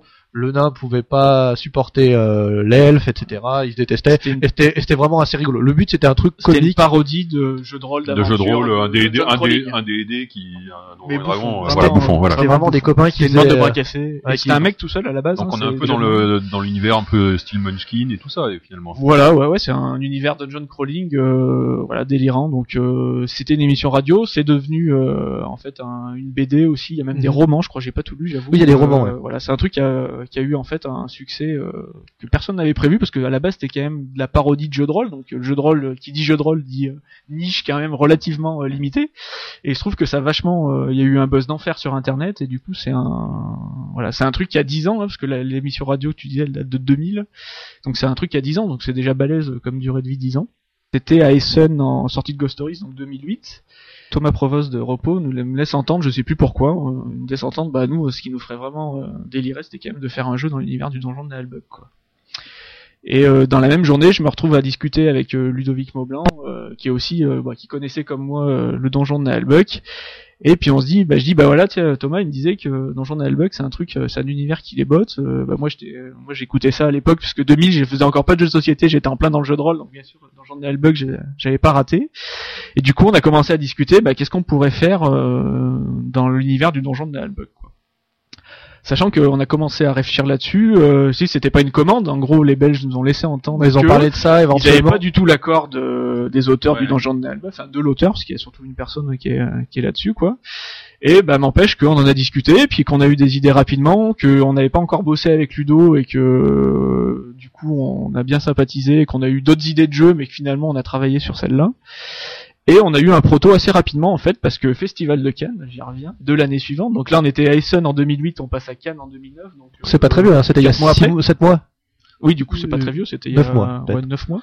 Ouais. Donc Can Sentade, euh, ben, on leur dit, ben, on a un proto à vous faire jouer, donc euh, voilà. Est-ce qu'on peut se trouver un moment pour qu'on vous fasse jouer à notre proto du donjon de Nalbug, quoi? Donc on les fait jouer, grosse ambiance à la table quand même, on a vraiment rigolé, hein, parce que bon, ceux qui connaissent l'univers, c'est vraiment un univers délirant, donc on a essayé de faire un jeu délirant, donc pour le coup un univers plutôt dans la ligne éditoriale de, de Ropoprod, Ouais. qui est plutôt connu pour faire des trucs où on court autour de la table et on, et on crie. Donc là on était pas mal dans la, pas mal dans la cible. Ouais, pour ceux qui connaissent Ludovic Maublanc, il est- plutôt pas mal dans ce, Dans ce style, dans hein. ce style, voilà. oui. Donc on les fait jouer à ça et ils nous font euh, bah les gars on a ouais on aime vraiment le proto donc euh, bah, continuez à bosser dessus et puis nous on va essayer de contacter les gens de, du non donjon de Nalbuck euh, bah, pour voir si ça les intéresse. Ça a pris pas mal de temps parce que voilà il se trouve que le gars qui a fait le donjon et euh, en, en gros gère bien son univers il pour dire les choses un peu brut de décoffrage il avait pas envie que, euh, les- que ça soit une boîte qui fasse un jeu à licence comme ceux qu'on a l'habitude de voir euh, où en gros c'est un jeu quelconque sur lequel on a Mhm. marqué le donjon de Nalbuck quoi. D'accord. Donc on, on l'a fait jouer, on a fait jouer des proches à lui. On a eu l'occasion avec Ludo en fait d'avoir une table de gens qui étaient des proches de, de l'auteur en fait aux rencontres ludopathiques de Bruno Feduti. D'accord. On le savait pas. On s'est retrouvé avec six gars à la table, qu'on jouait au donjon de Naelbug, qu'on mis une ambiance à tout casser, qu'on revoulu faire une partie et qui étaient vraiment à fond alors qu'ils connaissaient euh, les Le répliques, les cœur, chansons, enfin Ouais. tu vois des les fans euh, on savait pas bon c'était des potes donc du coup ça s'explique quoi. Et qui du coup en rentrant chez eux, on dit aux gars bah nous on a joué au proto euh, enfin ça nous a vraiment beaucoup plu donc euh, ils vont te contacter euh, ça vaut le coup de regarder quoi. Ça a mis du temps parce que forcément licence, euh, il a fallu euh, faire travailler un avocat du licensing machin. Alors je connais pas du tout les. Ouais, parce que déjà sur ce donjon, il y a pas mal de produits dérivés qui sont sortis. Ouais, il y a, de la, CD qui coup, il y a sont la sortis, BD, les des CD, BD. les figurines. Oui, c'est déjà- euh, c'est déjà un c'est une petit- licence. Je sais pas, Euh, il y a un jeu de rôle peut-être même aussi, hein, Il y a un jeu de rôle qui est euh, online, qui est gratos à télécharger euh, sur le site. Voilà, il y a Donc tout un. Enfin, le mec déjà- a travaillé son univers. Voilà, euh, c'est déjà une licence. C'est pas, pas Pokémon, mais c'est déjà un truc. euh, voilà. mais C'est une licence, euh, voilà. Mais qui a 10 ans, donc euh, déjà une Ouais. licence pour qu'elle tienne 10 ans, c'est. euh, voilà. c'est déjà, c'est déjà beaucoup. ouais. Et du coup, le gars a dit oui. Donc euh, le gars a dit ok, on, ça va, euh, Repoprod, vous pouvez faire le, le jeu le donjon de Naalbuck. Donc vous aurez la licence. Le, le, le jeu, ça, on s'appellera le donjon, sera le donjon de Naalbuck, euh, le jeu. Enfin, on n'a pas le. The board game. On a le droit, on a le droit de marquer donjon de Naalbuck euh, sur la boîte. Voilà. Et là, c'est un jeu donc là qu'on imagine coopératif, mais C'est un jeu combien de coopératif. joueurs? Parce que tu disais que vous, ils étaient 6 à jouer, ça, ça se joue Voilà, jusqu'à ça combien? joue de 3 à 6 a priori. 3 à 6 Ouais.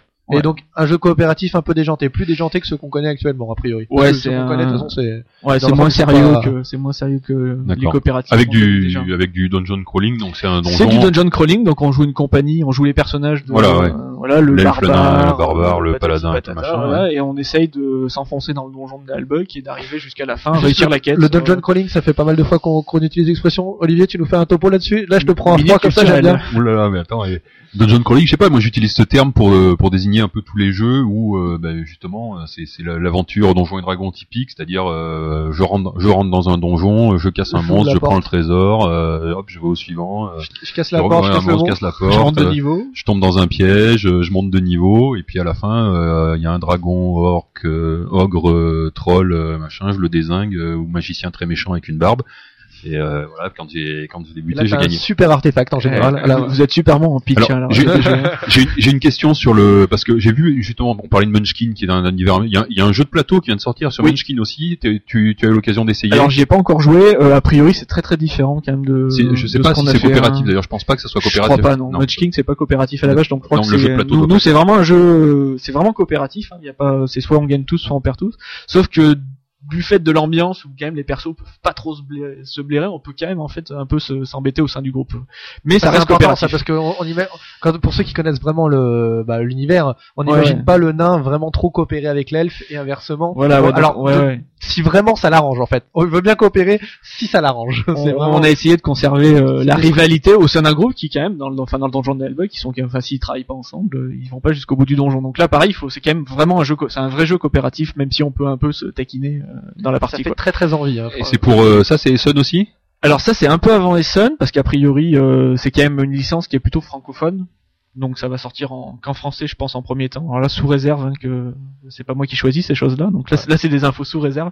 A priori ça va d'abord sortir euh, qu'en français parce que je suis pas sûr que le, ouais ouais y a pas de la rayonnement euh. licence soit connue. euh, ça n'a pas été traduit si tu veux. Donc euh, et ça va sortir donc euh, c'est sorti française. Ça va sortir normalement au monde du jeu. pour le monde du jeu voilà Ouais. Parce qu'au monde du jeu, c'est hein. septembre, et en fait au monde du jeu, il y a pas mal de jeux vidéo et de rôlistes. Donc du coup, comme on est un peu à la croisée du jeu de rôle et euh, voilà. Et surtout en 2010, c'est les 10 ans de, c'est l'anniversaire l'anniversaire des 10 ans de Nullbuck, donc on sort pour les 10 ans Donc de là, pour repos, ça fait quand même un sacré, un sacré planning déjà. euh, Enfin, parce qu'ils Ouais, font ouais. d'habitude leur, leur, leur, euh, tu, tu remplis leur planning en fait, parce que deux jeux par an, ça doit être à peu près leur rythme. Bah, ils en font plus maintenant. Je sais qu'ils ont Cyrano qui doit bientôt sortir de Ludovic Maublanc et Ah oui, c'est de annoncé sa depuis campagne. longtemps ça. Ouais, ça Et doit puis, il y avait un jeu, euh, on en parlait euh, avant l'émission, de Friedman Friso aussi qui a été annoncé depuis très Voilà, longtemps. Celui-là, je peux si pas, je sais pas. Je suis pas non plus dans les petits papiers de Mais reproduction. toi, tu, tu remplis la fin de la fin de l'année en fait. Hein. De Là, septembre à deuxième septembre et euh, c'est pour toi surtout éventuellement en plus. euh, Tu, Ça, c'est la théorie, hein, parce que ça a le temps de, ça a le temps de Oui, après, c'est la euh, théorie. C'est la théorie. Mais bon, repos. Ouais, bon, bref. En tout cas, il y a, on a l'espoir que d'avoir euh, d'avoir une euh, ces deux jeux. Dont, dont- Donc dont déjà on cinq parle. jeux, euh, cinq jeux d'annoncer euh, pour l'année prochaine, c'est quand même euh, ouais, relativement énorme. Alors j'avais une question moi sur un sur un jeu qui a disparu. Euh, L'année dernière, on a vu, euh, on avait vu Asmodée avait annoncé un jeu en début d'année. Euh, je me souviens, moi je suis abonné à la, à la petite newsletter. Ils avaient annoncé un jeu que tu devais sortir avec Bruno Catala qui s'appelait Toltec. Euh, et du coup, ce, ce jeu-là, qu'est-ce qui qu'est-ce qui se passe? Ça, ça sort pas? Alors, ce jeu-là, ça, ça sera pas édité par Asmodée finalement. Oui, c'est ce que j'ai voilà, ouais, ouais. Donc, euh, en fait, ce qui s'est passé, c'est qu'Asmodée a eu euh, pas mal de remous dans sa ligne éditoriale, et du coup, les changements de ligne éditoriale ont fait que finalement, ils ont préféré pas sortir ce jeu-là. Donc du coup, on est reparti avec notre jeu. euh, on a retrouvé un éditeur depuis, mais du coup, on travaille toujours sur le jeu. Donc c'est un jeu que j'ai fait avec Bono Catala. Euh, c'est un jeu tactile. Voilà, on peut donner Ouais, je quelques infos. Il y en a qui avaient joué. hein. sac. Donc euh, voilà, ouais. C'est un jeu où on a des pièces de puzzle avec des textures. Ça. Et en gros, on essaye de fouiller dans le sac de différentes façons pour recomposer des objets en temps limité avec un, D'accord. Mais c'est quand même quelque chose qui verra le jour. C'est en- quelque chose qui verra le jour. euh, voilà, là je peux pas Peut-être dire. Peut-être dans l'année. Tu peux pas dire chez qui. Voilà. D'accord. On espère dans l'année parce que c'est un jeu du coup qui est pas qui est pas mal, qui a une, enfin qui on a commencé euh, il y a très, Pareil, très oui, qui commence à être un peu, ouais, un peu, un peu ancien. et qui est né à Cannes encore une fois. euh, Les premières discussions euh, faites ouais. à Cannes. C'est à voilà. Cannes. Donc là, en gros, euh, Si vous avez des ton protos, message, c'est euh, ça. Ouais. Si vous avez des à protos, euh, En fait, en fait, tu bosses pour Cannes, peut-être. Pas du tout. Mais euh, Je voulais juste revenir, euh, alors sur des choses qui ont rien à voir, mais euh, rapidement avant de passer à l'actu, je voulais, je voulais savoir si en termes de jeux de rôle, tu avais des, des choses qui étaient en préparation également, parce que donc tu as fait plusieurs euh, jeux de rôle que- qu'a cité tout à l'heure Olivier, qui ont commencé par Petite Sorcière jusqu'à euh, Contes ensorcelés, Nains et Jardins, Final Frontier. c'est tout chez le même, enfin, euh, éditeur. Je sais pas si c'est un grand, c'est un non, collectif, c'est une pas tout le même éditeur. Alors, il y a, non, il y a Non. plusieurs choses. Il y a Contes ensorcelés et Nains et Jardins, c'est des choses que j'ai faites euh, tout seul, on va dire, enfin entre guillemets au niveau éditorial, donc c'est des éditeurs tiers. Et Ballon, Ballon Taxi, c'est un collectif qu'on avait monté à l'époque avec une bande de copains qui voulaient, qui voulions euh, faire du jeu qui n'existe plus en fait le collectif e- existe plus par contre il y a une certains d'entre eux ont monté une petite boîte d'édition qui marche pas mal de nos jours qui s'appelle John Doe John Doe RPG D'accord. Et j'ai aussi travaillé sur des, certains de leurs projets, notamment euh, Final Frontier, où c'est moi qui ai fait bah, la partie mécanique, du coup les, les règles. De, Et il y a, d'autres choses qui vont sortir? T'as des, des choses Pas dans les tout. cartons ou pas du tout? Et tu, Voilà. comptes, tu, tu comptes y retourner ou pas du ou, ou pour l'instant c'est pas ta priorité euh, à court terme, à moyen terme j'ai failli, mais ouais, non, du coup, en fait, je joue plus du tout parce que j'ai pas le temps de tout faire et parce que j'ai un peu passé ma période jeu de rôle. Donc là, j'ai pas, non, j'ai pas de projet euh, dans les cartons. Et cette année, t'as sorti aussi une BD dont tu es le, le scénariste, hein, pas, pas l'illustrateur, qui s'appelle euh, L'encre du passé, c'est ça? C'est ça. C'est sorti cette année sur euh, sur un thème euh, euh, Original. original puisque c'est le Japon. tu peux nous, alors les dessins sont, sont assez magnifiques. Il y a eu des prix d'ailleurs pour pour cette BD. J'ai vu ça récemment que ça Ouais, fait on a eu euh, le prix œcuménique de la bande dessinée. Alors, euh, j'avoue, que c'est un prix que je ne connaissais pas avant de l'avoir eu, mais maintenant que je Quoi le dis, Tu voilà. ne le connaissais pas Non, je connais. Il y en a beaucoup des prix de BD, tu Alors, sais. euh, euh, Voilà, ouais. Déjà, c'est un mot compliqué. Euh, ouais, en fait, ouais, oui, il laissé tomber assez récemment. On n'a pas été sélectionné à Angoulême, donc on était un peu déçus parce qu'il y a bientôt le festival d'Angoulême. On Ouais. n'est on n'est pas dans la sélection en officielle. janvier, ça. Ouais, c'est en fin janvier. Mais du coup, on a juste dans la foulée, on a appris qu'on avait eu ce prix-là, euh, voilà, que je ne connaissais pas donc. Alors, C'est quoi l'histoire que- C'est quoi l'histoire du Pardon, excuse-moi. Ouais, vas-y. Le l'histoire l'histoire de la BD. Alors l'histoire de la BD, c'est donc ça se passe au Japon il y a quelques il y a quelques années. Hein, c'est plutôt, euh, c'est The. Ouais, The Pitch, The Pitch, c'est à moi de le faire. Normalement, Ouais, c'est toi non, les non, à hein, toi là. Je le fais celui-là. C'est l'histoire en fait d'un calligraphe qui est en, on va dire en fin de carrière et qui stagne un peu dans sa carrière et qui tourne, qui se pose un peu des questions euh, philosophiques et existentielles et qui fait la rencontre d'une d'une gamine euh, dans une teinturie qui est euh, qui a elle un don inné pour euh, pour la peinture. Donc en fait c'est une histoire euh, transmission maître-élève, amitié. C'est un peu un road movie aussi euh, parce qu'il se promène pas mal euh, dans le Japon. Donc c'est un, bah, Ah c'est un, un peu en décalage avec ce qu'on voit en BD franco-belge, hein, parce que c'est assez con- contemplatif, un rythme euh, du coup japonais pour la narration. C'est un voyage voilà. initiatique un peu. Ouais, c'est, on peut dire ça. ouais. C'est un one shot. C'est un one shot, ouais, c'est un 78 planches, donc c'est un album un peu plus gros que les standards, mais c'est un one shot. Donc il y aura pas le, le numéro 2. Et c'est qui l'illustrateur? C'est Maël, voilà. Maël, M-A-E-L. Et alors comment est-ce qu'on rentre là? Parce que c'est un autre, encore, c'est un autre, euh, c'est un autre univers. Bon, le jeu, on a dit, euh, c'est un petit monde, surtout à notre niveau, parce que je- tout à l'heure j'ai pas précisé, j'ai dit que c'était un petit monde le jeu de société. Il faut bien voir qu'il y a quand même deux mondes dans le jeu de société. Il y a le monde euh, Hasbro, Mattel, euh, hein, qui est un euh, Ravensburger, je dirais, qui sont voilà les, des vraiment des Qu'on ne connaît pas du tout, nous. voilà qui, qui est un- en fait c'est voilà c'est parce que et c'est eux en fait le, le cœur pour le pour le grand public c'est eux finalement le, le jeu de société. Et puis il y a ce deuxième monde jeu de société je dirais plus plus confidentiel donc c'est celui-là.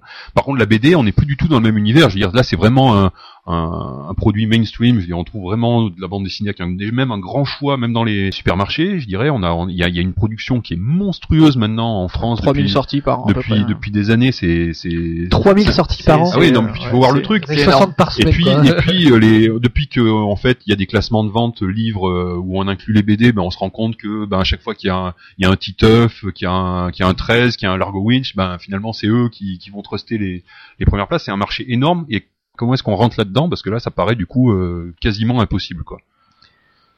T'as- t'as annoncé ça, là, j'en suis. T'as vu ça C'est vrai, c'était euh, terrible, quasiment impossible. Je sais Non non non mais c'est vrai. Je c'est- sais Moi, ça- moi, c'est quelque c'est chose. Euh, en- ouais, alors déjà c'est un milieu qui est beaucoup plus difficile, euh, on va dire, d'accès quand tu débutes, euh, parce que bah, le jeu de société, euh, sa grande force, c'est que tu peux t'asseoir à, à une table avec des gens et jouer ensemble. Euh, la BD c'est déjà plus dur, c'est quand même beaucoup plus personnel la lecture, donc euh, voilà. Euh, en fait, bah, moi c'est euh, c'est un peu tout bête. Il se trouve que le- la personne qui dessine, c'est quelqu'un que que je connais, qui fait partie de qui fait partie de mes proches.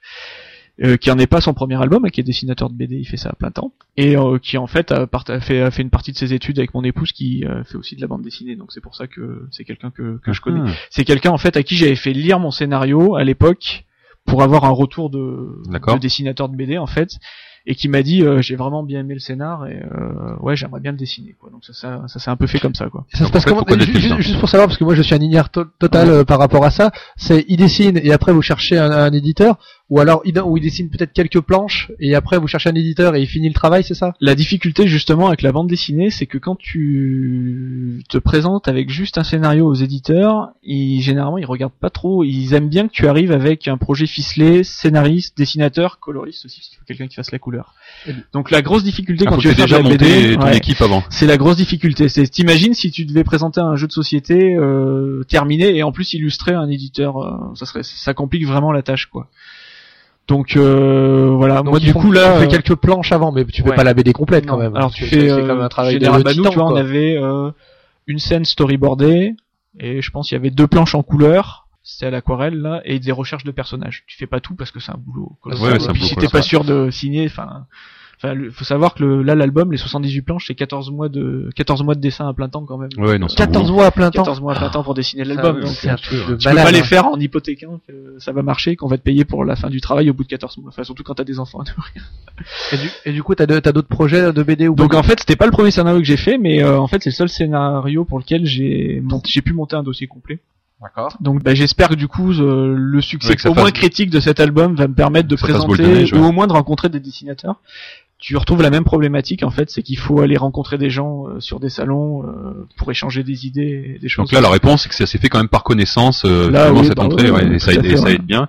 Et, euh, et donc là, aujourd'hui, tu, toi, tu as des, tu as déjà des scénarios qui sont, euh, je dirais, avancés ou finis euh, et qui cherchent dessinateurs, c'est ça? Ouais, complètement. Ouais. J'en ai, ai, ai pas beaucoup. En gros, j'en ai deux qui sont terminés pour lesquels je cherche des dessinateurs et pour lesquels j'essaye quand même de les d'en parler à des éditeurs euh, parce que c'est, pas parce qu'il n'y a pas de dessinateur qui refuse Oui, mais disons que c'est c'est mieux d'arriver avec un dossier ficelé quoi. Et euh, sinon, j'essaye d'en réécrire un euh, un peu dans l'esprit de celui-là, du coup euh, que j'aimerais bien présenter au même dessinateur, mais ça veut pas dire que le projet Oui, lui parlera et qu'il voudra le dessiner. Puis là encore, euh, au niveau des plannings pour un dessinateur, c'est facilement un an de boulot. Un album. Voilà, c'est ça. S'il est pris pendant un an, c'est tout de suite, ça, ça vient, c'est c'est compliqué. Donc, euh, Il y a rien qui est en cours. Il y a pas de, il y a pas de projet. Enfin, il y a pas pas de. on va dire, il y a, pas de, il y a pas quelque non, chose qu'on peut dire en mars ça va sortir Non, ou. pas du tout. D'accord. J'ai vu que tu faisais le, il y avait le Pretty Chaperon Rouge parmi tes, tes projets Voilà, mais quasi finalisés. C'est. pour te dire, il y avait pourtant un dessinateur, mais on n'a pas trouvé d'éditeur. Donc euh, comme quoi, ça marche. C'est comme le jeu, ça marche pas forcément. Ok, bah merci bien pour, pour toutes ces infos. On va essayer de, on va passer à l'actu maintenant.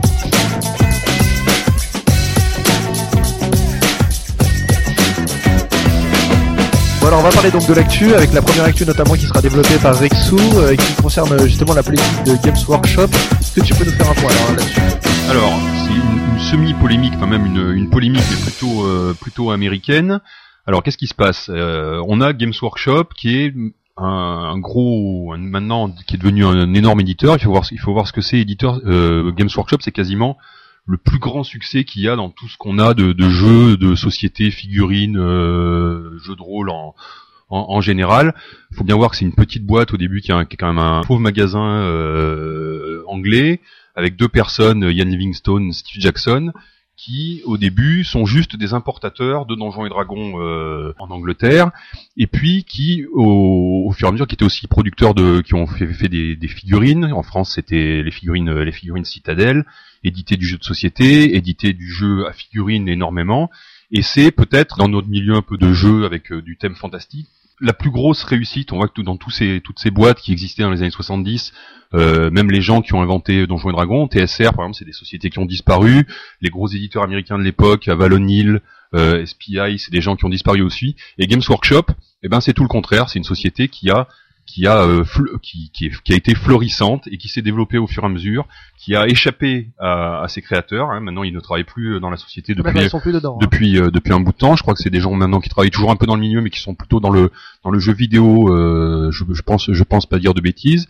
C'est aussi les gens qui ont qui ont lancé les premiers livres dont vous êtes le héros, euh, le sorcier de la, mon- de la montagne de feu. Ah, c'est eux qui avaient fait, qui avaient fait ça C'est également ça. C'est c'est les gens qui sont derrière. euh, bah, Attends, est-ce qui- que t'en as fait ça un petit peu? Je, je- J'ai- je- je te coupe, hein, pardon Ouais. Olivier, mais t'en as fait un peu Ouais, des j'ai livres j'ai eu une période de livre dans Z héros et je crois, je vais pas dire de bêtises, mais je crois que Bruno Fedouti a même écrit un défi, un défi fantastique, il me semble. hein. Ben, à, vérifier. c'est mais- possible. Euh, Et toi t'as pas de ça dans les cartons parce que du coup on te... Non, alors pas du tout. Mais par contre, adolescent, ouais, j'en, je, je les ai tous fait quoi. pareil.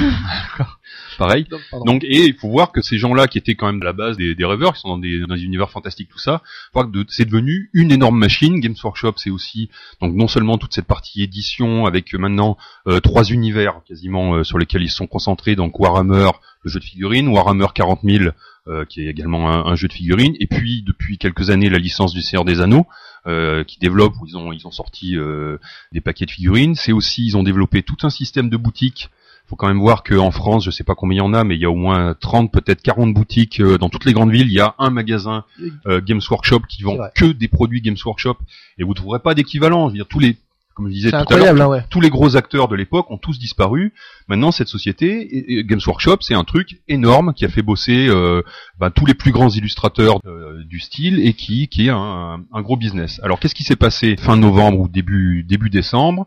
Il se trouve que Board Game Geek, qui est le plus gros site de jeux de société euh, au monde, sûrement, qui est un site, qui est un site américain, qui est une énorme base de données euh, d'informations sur, sur le jeu de société, pendant leur convention qu'ils organisent depuis depuis quelques années maintenant, reçoivent une lettre de euh, de, de, Games Workshop de Games Workshop, mais du, du, du département, euh, ceux qui bossent dans la loi, j'arrive pas à trouver le juridique, du voilà, département juridique, juridique. département juridique, voilà, pardon, pour leur expliquer que ben ils ont trouvé au début nommément euh, quatre fichiers qui violent les lois du, du copyright. Alors qu'est-ce que ça qu'est-ce que ça va être? Bah, ça va être des gens qui ont fait des aides de jeu ou des trucs de fans un peu pour améliorer euh, améliorer les jeux avec le logo Games Workshop dessus et des modifications de ça. Ils leur disent bah non euh, c'est contre nos, nos, nos lois, enfin nos, nos Notre façon de faire. nos, c'est une contrefaçon, donc vous devez enlever ces fichiers. Et puis, euh, qui disent, en plus d'enlever ces, ces quatre trucs, on vous demande de, de vérifier dans toute votre base de données. Alors euh, voilà, Board Game Geek, c'est euh, C'est des, hein.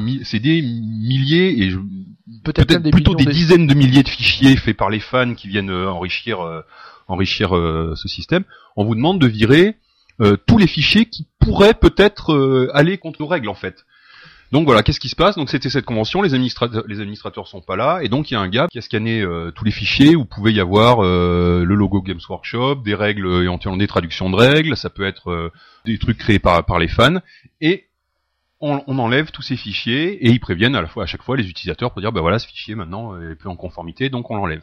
Donc là, bien sûr, grosse réaction, il y a un post en première page et ça commence à, à fuser parce que les gars, bah, il y a plein de gars qui sont des fans en général qui ont bossé là-dessus, qui sont des fans de l'éditeur, qui ont les produits, qui ont fait du boulot dessus.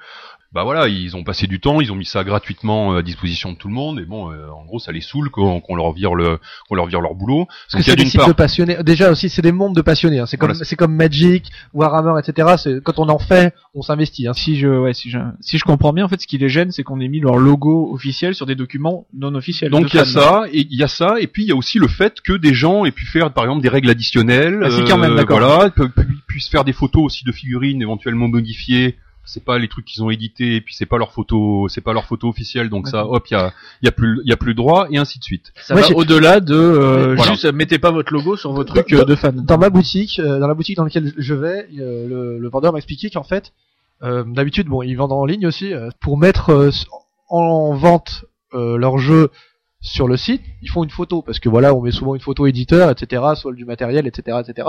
Et en général, donc ils demandent l'autorisation de l'éditeur pour pouvoir mettre la photo, et puis ils la mettent, et puis tout le monde accepte sans problème.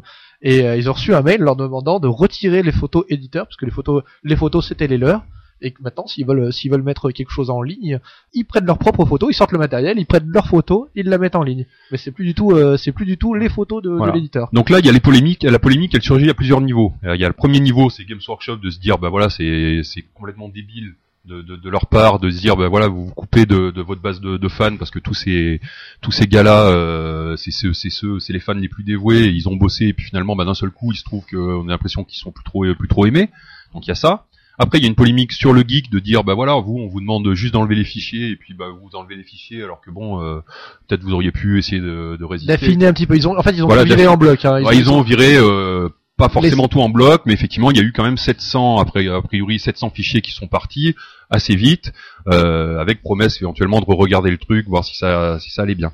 Ce qui m'a intéressé beaucoup, il y a eu un, message sur sur Board Game News, donc le gros site d'information américain, euh, avec un gars qui, qui, voyait un peu la situation. Il disait bah, trois leçons peut-être à retenir de, de ça. D'une part, qu'il faut bien voir quand même que Games Workshop est dans le droit de défendre sa propriété intellectuelle. C'est tout, tout bêtement ça, c'est un droit tout bête. Alors moi juste à, titre personnel, on va, je vais dire que ce genre de polémique, ça se passe parce que c'est Games Workshop et on a l'impression que c'est des gens qui sont dans le milieu. Il faut voir que c'est ce genre de demande de fichiers. On parlait des, des gros acteurs, par exemple typiquement Hasbro. Euh, si vous faites un, petit truc sur un sur un jeu Hasbro, vous vous amusez à faire une variante pour le Monopoly. Euh, ils vont pas attendre deux ans avant de vous envoyer un truc. C'est ça que ça va pas rester en ligne. Et c'est des choses qui arrivent tous les ans. Et euh, si c'est Hasbro ou Mattel, ça, ne, ça ne passera jamais. Ils ont un département juridique et c'est le boulot de ces gens-là de, de, de, bosser là-dessus. Faut aussi dire que sur Games Workshop, c'est pas la première fois que ça arrive. C'est-à-dire que c'est quelque chose qui, tous les cinq ans, on va dire, va arriver. Il y a des, un moment, euh, euh, je sais sur Talisman maintenant est, est, reparu, un, un, moment, quand Talisman était plus édité, il y avait des gens qui avaient commencé à mettre des traductions de règles de, de Talisman, des copies de plateau. Ben non, euh, voilà, ils avaient déjà dit, ils avaient déjà fait une campagne, mais là, bon, effectivement, c'est très visible. La deuxième chose, c'est la, la réponse de, de Board Game Geek. Alors, est-ce que c'est bien justement de dire, bah, juste sur une envoi de simple lettre avec euh, une petite menace euh, déguisée, de dire, est-ce que c'est normal que le site, euh, hop, tout de suite se plie à la demande et tout ça. Bon là, on peut dire, voilà, Board Game Geek, qu'est-ce que c'est? C'est, je pense, deux personnes, Scott Alden et j'oublie l'autre qui, qui, doit être salarié, peut-être plus d'autres modérateurs qui sont dessus. Faut bien voir que euh, ces gens-là, euh, ils vont pas, ils vont pas partir dans une bataille juridique avec Games Workshop. C'est, c'est aucun intérêt pour eux en fait. Ça, ça, serait, ça serait stupide de leur part. Et puis la troisième chose aussi, peut-être la troisième leçon à apprendre de, de, de ça, c'est que euh, il y a aussi du côté des utilisateurs euh, plein de choses auxquelles ne font pas attention. Et c'est vrai sur le geek, mais c'est vrai aussi, par exemple, ça peut être vrai sur un on, peut voir qu'il y a beaucoup beaucoup de jeux par exemple euh, qui sont euh, qui sont intégralement scannés sur le sur geek qu'on peut retrouver en, en intégrale. Je pense par exemple à, Dominion. Euh, Dominion, il est complètement possible de refaire l'intégralité du jeu parce que tout a été scanné et on refait le jeu. Il y a des variantes telles Zombignon c'est bah, le, jeu est rescanné, on peut le refabriquer. Et il y a quand même aussi une réflexion à avoir, nous, en tant qu'utilisateurs ou de gens qui font des aides de jeu, à, à, se dire, bah voilà, il y a quand même des propriétés intellectuelles aussi. C'est pas normal qu'on ait, euh, c'est normal d'avoir des photos de matériel et tout ça, parce que ça peut être sympa et tout ça. Mais il y a aussi un moment où il y a des limites qui sont franchies de scanner euh, tout le matériel et, et ainsi de suite. Voilà. Alors du coup, par rapport à ça, justement, on peut mettre un petit peu en parallèle peut-être avec euh, ce que ce qui s'est passé avec Philosophia, donc euh, Philosophia, qui est donc un éditeur euh, québécois, qui a donc demandé le, retrait des alors des, des règles de jeu dont ils font une édition française. Donc en fait, c'est à la fois les traductions et à la fois les, y compris les scans, parce que le problème c'est que il y a deux types de matériel. Ouais. Il y a les scans de la règle VF qui est parfois disponible sur internet et puis il y a aussi les traductions amateurs qui ont été faites euh, en amont parfois avant que le jeu euh, avant que la, version française existe et qui ont été également mises à disposition du, du grand public et donc euh, donc ils ont ils ont également fait ça aussi il y a une polémique avec éventuellement deux niveaux c'est-à-dire que donc par rapport à ces deux différences entre des traductions officielles et des scans euh, de règles euh, version française et puis euh, Il y a une- et- Alors, ce qu'il faut voir, c'est que bah, il y a d'une part, il y a le droit. Hein, ces gens-là ont la propriété intellectuelle sur leurs règles. Exactement. Donc, et le jeu, c'est quand même en premier, en premier lieu, c'est quand même une règle. Euh, c'est quand même la base du truc. Et après, il y a l'histoire du bon sens, parce que est-ce que euh, Games Workshop, quand ils font ça, euh, il y a plein de gens qui sont quand même le cœur de leur, euh, alors qui sont sûrement qu'une toute petite partie de leurs consommateurs. Faut aussi, faut bien voir ça. Et c'est pareil, bon, ça peut être pour Philosophia ou pour d'autres éditeurs. Mais ces gens-là, quand même, qui sont les, les peut-être leurs premiers fans, ben ils sont euh, super dégoûtés, quoi. En gros, c'est Mm. vraiment ça. Et d'ailleurs, sur le geek, il y a eu un peu une la première réaction, euh, la première réaction qu'il y a eu, c'est de dire, bah voilà, on va boycotter Games Workshop. Et ça, ça commence comment? Sur le geek, on peut on peut mettre des, des notes sur tous les jeux. Il y a des mecs qui ont commencé et Ah pas pas un ou deux à mettre des notes, les notes minimum sur tous les jeux. On peut les noter de 1 à 10. Là, il y a eu des 1 qui ont commencé à fleurir. Et puis des appels au boycott sur tous les produits Games Workshop. Oui. Et ce qu'il faut dire aussi, c'est que ça va toucher alors on en a parlé un peu au début de l'émission, ça va toucher à la fois Games Workshop dans leurs produits hein, eux-mêmes, et surtout pour la partie Board Game Geek qui, comme son nom euh, l'indique, euh, parle plutôt de jeux de société. Les jeux de société qui sont sous licence Games Workshop, et on en l'a dit au début, maintenant c'est Fantasy Flight euh, qui a acheté ces jeux, qui en ressort un, un gros paquet. Ça va être, euh, ben, ça va être Warrior Knight, ça va être Talisman, ça va être euh, qu'est-ce qu'ils ont fait récemment dans Chaos Marauders. Les jeux dans l'univers de Warhammer. Voilà tous les jeux dans, dans l'univers de Warhammer. Et ces gens-là sont aussi impactés et eux, par contre, bah, doivent commencer à être un peu dégoûtés parce que finalement, ils ont acheté une licence, ils se retrouvent avec un désamour et, et c'est sûrement peut-être eux que ça va frapper en premier aussi. Donc il y a, il y a quand qui n'ont même pas un- la même puissance que Games Workshop en fait Hein? Qui n'ont pas la même puissance que Games Workshop même si c'est quand même de la, de la grosse boîte, mais si tu veux, ils, ont, ils sont responsables en rien. On sait que Fantasy Flight, leur, leur politique, c'est de mettre bah, toutes les toutes les règles en ligne et ainsi de suite, ce qui est pas du tout le cas de la voilà de, de Games. Donc là, il y a vraiment euh, bon, il y a il y a y a deux discours qu'on peut comprendre. hein. Il y, y a un discours euh, purement juridique, et maintenant, c'est vrai qu'il y a il y a aussi de se dire, bah voilà, est-ce que nous, euh, en termes de euh, d'utilisateurs, et je pense qu'il y a, a d'une part, d'une, part, se dire, bah, est-ce qu'on fait un boycott ou pas, bah, ça on choisit euh, si on, si on veut ou pas. Je pense que c'est absolument euh, inutile, mais pourquoi pas, à la limite. Hein, euh, Il y, y a des gens qui peuvent décider ça, mais il y a quand même aussi peut-être derrière avoir cette euh, cette réflexion euh, de se dire d'un moment, il y a quand même des dérives, de se dire, on, on peut pas scanner un matos, le matériel de tout un jeu, c'est, c'est absolument pas possible. Et juste une petite précision qui est intéressante aussi là-dessus, parce que ça je l'ai appris, je savais absolument pas. Il paraît que Games Workshop est d'autant plus sensible à ça. Alors c'est vrai ou c'est pas vrai, j'ai entendu la, rumeur que euh, le gros drame qu'il y a eu dans cette société euh, au niveau big money, c'est de se dire, par exemple, il y, a un- succès énorme qu'il y a eu depuis quelques années, c'est un, jeu en ligne qui s'appelle World of Warcraft. Et World of Warcraft, il suffit d'y jouer une petite heure pour, voir que c'est intégralement l'univers de, Warhammer. Je veux dire, c'est pas non plus un type d'univers qu'ils ont de l'heroic fantasy, c'est pas eux qui l'ont inventé, mais c'est vraiment ça. C'est les humains, les orques, euh, le chaos, tout le machin. Et là-dessus, Games Workshop, paraît-il, l'aurait vraiment en travers parce qu'ils touchent pas un seul centime là-dessus et se sentent aussi euh, floués par, par, par par ça. Blizzard là-dessus. Alors ton sentiment, euh, Antoine, peut-être là-dessus sur les sur les règles, euh, les règles disponibles, Bah, ainsi de suite? la question qu'il faut se poser, c'est quel intérêt a un éditeur à faire ce, enfin, ce, ce genre d'opération Enfin, ce qu'il gagne et ce qu'il perd. Tu vois, je, je vois bien ce qu'il perd, je vois pas trop ce qu'il gagne à dire, euh, bah les fans, arrêtez de mettre nos logos ou de mettre des fichiers. A priori, enfin, tout ce qu'il fait, c'est toujours pareil. C'est ce que disait, euh, je sais plus, c'est 15 jours. Du moment qu'on parle de toi, même si c'est en bien ou en mal, on parle de toi. Donc je vois pas quel là, est l'intérêt. on parle d'eux oui, bah, tu vois, typiquement, on est en train de parler d'eux, donc on leur fait de la pub quelque part en en parlant. Quel intérêt tu as Donc, je suppose que c'est financier, hein, parce que de toute façon, c'est. Est-ce qu'ils perdent vraiment de l'argent quand des mecs mettent des photos pour vendre leurs produits C'est ça que j'ai du mal à, à voir. C'est la question qu'on a, que, que je me posais, c'est là-dessus, même sur le jeu de société, on a du mal à, à se rendre compte l'impact qu'ont euh, les fans de base, mais pas en sens euh, négatif, mais en tout cas le, vraiment le, le- les premiers les premiers fans. euh, quel est l'impact qu'ils ont, euh, que leur- leurs achats ont sur le sur la- l'édition? Et du coup, est-ce que ça, est-ce que c'est grave de se passer de deux concrètement pour eux, pour Games Workshop, et ça peut être le cas également pour euh, bah, pour les mondes de l'édition, on parlait de philosophie, etc. Il y en a qui ont également aussi euh, parlé de boycott, etc. Bon, chacun chacun voit, la, voit midi à sa porte. Mais dans tous les cas, quel est la, par exemple l'impact de, de, Bah. de la communauté de joueurs qu'on connaît un petit peu sur Trick Track, par exemple, sur un éditeur euh, qui fait des Alors, jeux euh, ouais. de pour gamers même. Moi, si juste pour, si je euh, peux donner mon en- opinion, on mon en- avis c'est sur Games Workshop, euh, c'est nul. Enfin, L'impact est nul, euh, ouais, tu penses Super faible. Ouais. Euh, par contre, sur un éditeur, je dirais euh, classique qu'on va qu'on va connaître, bah, on peut en citer voilà ceux avec qui euh, Ouais. Antoine travaille, par exemple sur des, des gens qui vont faire comme Repos, ou Mystari ou des choses comme ça, ce serait absolument catastrophique parce que voilà, on a on est on est sur des jeux qui sont vendus à quelques milliers d'exemplaires où le cœur le cœur de fans, bah, ça va être peut-être 500 personnes là-dessus, donc finalement c'est quand même un, un gros pourcentage et puis c'est eux qui lancent la qui lancent la machine au final.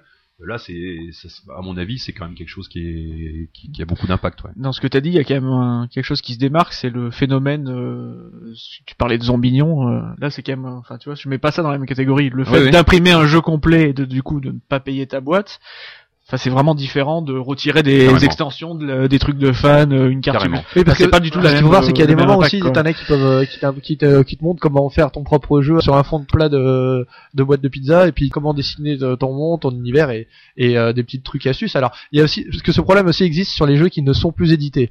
C'est, euh, est-ce que c'est mal de, de proposer euh, une solution pour créer son propre jeu d'un jeu qui n'existe plus?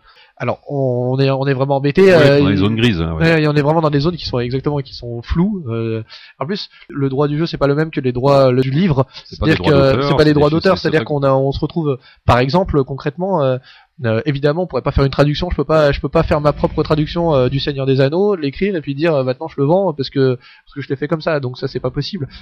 Pourtant, c'était possible de mettre en ligne euh, des, des sur un jeu qui est produit qu'en allemand par exemple ou alors dans ou américain, je le fais, je le mets en ligne, ça pose ça pose aucun problème pourvu que il y ait pas il y ait pas d'éditeur français qui l'ait fait quoi. Voilà. C'est vrai que c'est des zones un petit peu un petit un petit peu floues, on va dire. Sachant qu'on a quand même, enfin c'est une des forces du jeu de société, c'est que c'est un, quand même un média qui est quand même difficilement piratable. hein. Mm. Les pions en bois, t'es bien obligé de les acheter si tu veux des pions en bois quand tu Ouais. par rapport aux jeux vidéo. Ou, euh, donc, Effectivement. pourtant c'est déjà une problématique, Ouais, vois, qui est dans notre média. C'est vrai et, que euh, encore pour- par rapport aux jeux vidéo là c'est ça doit être euh, amplifié. euh, parce que si ta boîte de descente, euh, tu veux la faire toi-même, euh, bah, vas-y, mais bon. euh, Moi, je voulais parler euh, de- du concours de, de créateurs de, qui, a, qui a organisé le site euh, Ne tirez pas sur le messager. Pourquoi? Parce que d'abord, c'est une initiative euh, gratuite. Déjà, la participation au concours est, est gratuite. Ça, c'est assez rare. Déjà, un des, des concours de créateurs qui, où il n'y a pas de frais de participation. Donc, c'est suffisamment rare pour le dire. Euh, c'est leur troisième édition. Donc, euh, c'est un site euh, québécois, si je ne dis pas de bêtises. En gros, les étapes du concours, ça s'étale sur 9 mois. Ça, ils ont, ils ont diffusé les Et- dates en juin. Et entre autres, je pense que c'est la personne qui fait d'ailleurs les traductions des jeux Philosophia, si j'ai bien suivi. D'accord. Et bah du coup ils font les ils font les dates euh, c'est en juin pour délivrer pour enfin que commence euh, la mise en ligne des, des règlements et puis le, le lauréat est, est connu en mars euh, de l'année d'après.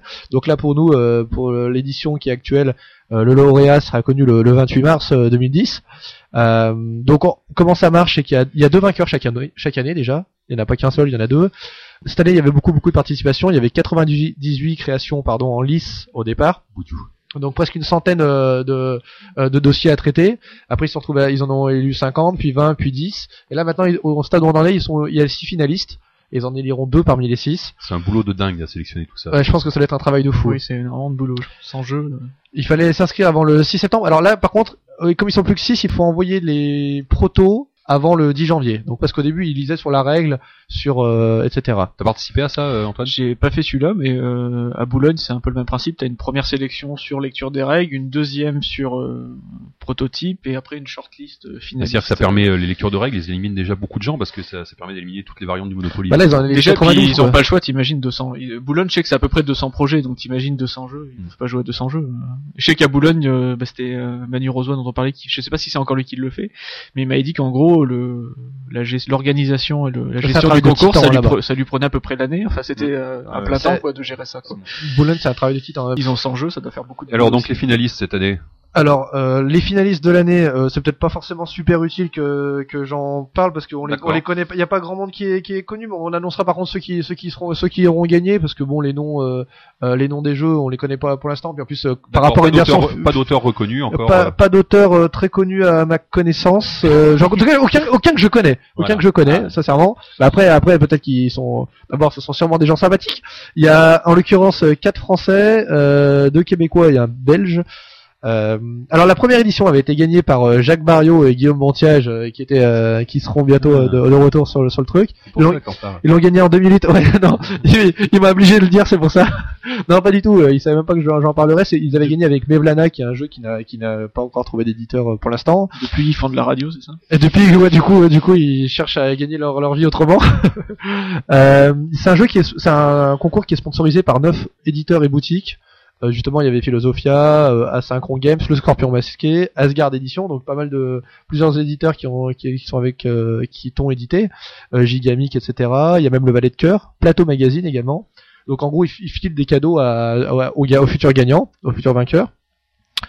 Euh, c'est ouvert à tout le monde, à tous les créateurs, même y compris à ceux qui ont déjà édité des jeux, publié des jeux. Donc euh, on annoncera les vainqueurs quand on les connaîtra et c'est une belle initiative. Est-ce que tu as une, une autre info? On a pas mal de jeux qui sont sortis à Essen qui vont avoir bénéficié de, de versions françaises. C'est d'ailleurs des phénomènes assez récents. Il y a quelques années, quasiment tous les gros, tous les jeux qui sortent, qui ont eu un certain succès à Essen sortent en français. Et le dernier annoncé, ça a été Dungeon Lords euh, de Vladimir Chvatil, qui va sortir donc chez Yellow et qui est annoncé a priori pour le mois de février, donc euh, bon février, février, euh, février, mars, en version française. Est-ce que tu as pu jouer à ça euh, Je crois que t'allais me dire, non, j'y suis pour rien dans la version française, mais euh, j'y ai joué pas en version française, mais c'est un des rares jeux que j'ai ramené euh, des Sun cette année. Pour la bonne et simple raison que j'adore ce que fait euh, cet auteur, voilà. Il est bon, hein Il est très très bon, ouais. Je sais pas, je sais pas s'il nous écoute, il doit pas parler français. Non, mais- je pense, je pense pas qu'il nous écoute vraiment, mais il a fait Galaxy Trucker. euh, Il a fait Space Alert, Space Galaxy Alert. Truckers, Fuzzy Edges, euh, Robin des Bois. Robin des Bois, dois j'ai pas joué moi. Je dois sûrement en oublier. Prophétie, c'est Oui, un un Prophétie, ouais. dungeon crawling, un fameux. Ok, donc euh, bah, la, la sortie française de, de ce jeu, ça c'est vraiment un truc aussi qui est vraiment nouveau. hein. Tu, tu fais bien de le signaler, c'est que il y a pas mal, il y a déjà des jeux qui sont sortis en VF euh, qui étaient en allemand euh, à Essen. Essen c'était il y a c'était il y a deux mois hein, seulement et qui sont déjà en VF. euh, euh, le Ouais. Euh, il y a un des dont, dont on parlait avec euh, Cyril, Vasco. Vasco de Gama. Vasco de Gama, ouais. Ouais. Bah, on voit que, enfin, ça se professionnalise, hein, tout simplement, de toute Ouais. façon. euh. Et ça, ça t'a ça t'a plu alors donc comme jeu? Bah, Dungeon Lord, euh, j'y ai joué que deux fois. Hein. J'ai pas eu, je, je joue pas grand chose en fait, autre chose que mes protos. C'est un peu le problème de faire beaucoup de protos à la Ça fois. tourne pas en rond. Est-ce que c'est- Si, ça tourne en rond, si, problème si. Ah oui, c'est un problème. ouais. Enfin, c'est un problème. Il y a des fois où t'en, des fois où c'est un peu, un peu lassant. par, par plaisir ou pour découvrir de nouvelles choses? Enfin, C'est-à-dire, c'est un- est-ce qu'il faudrait que tu joues euh, à d'autres jeux par euh, plaisir ou parce que il faudrait que tu ailles chercher voir ce qui existe? Je joue au moins une fois pour y jouer et quand c'est des jeux qui me plaisent comme par exemple Dungeon Lord, je voilà, j'y rejoue, c'est que j'ai pas forcément euh, l'occasion d'y jouer autant que je voudrais mais euh, voilà Dungeon Lord, j'ai j'ai trouvé ça très bien même si ça m'a moins euh, ça m'a moins euh, surpris que ces jeux précédents. Il est un peu plus classique mais euh, c'est un, excellent jeu de gestion. Ok, bah merci bien. Bon, on va, on va finir là sur l'actualité parce qu'on a déjà fait une, grosse première partie. On va passer maintenant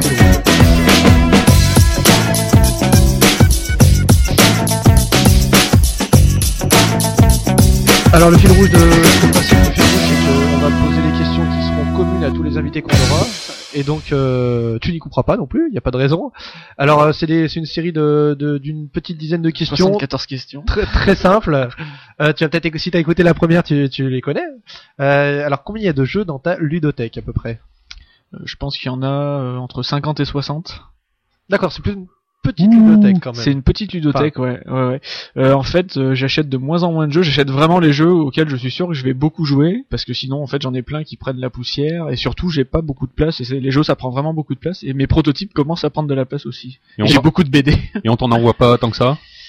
On, non, pas spécialement. Bah, les éditeurs avec qui je travaille me donnent volontiers euh, un exemplaire de leur jeu. Donc, euh, soit j'y joue, soit je les, je les offre en fait. Hein, des fois, Euh, ça dépend. Mais euh, c'est vrai que ça m'arrive de refuser des jeux parce que, euh, enfin, je, je sais que je préfère que quelqu'un qui y joue les récupère, quoi. Et parmi les jeux que tu achètes, y en a que tu revends?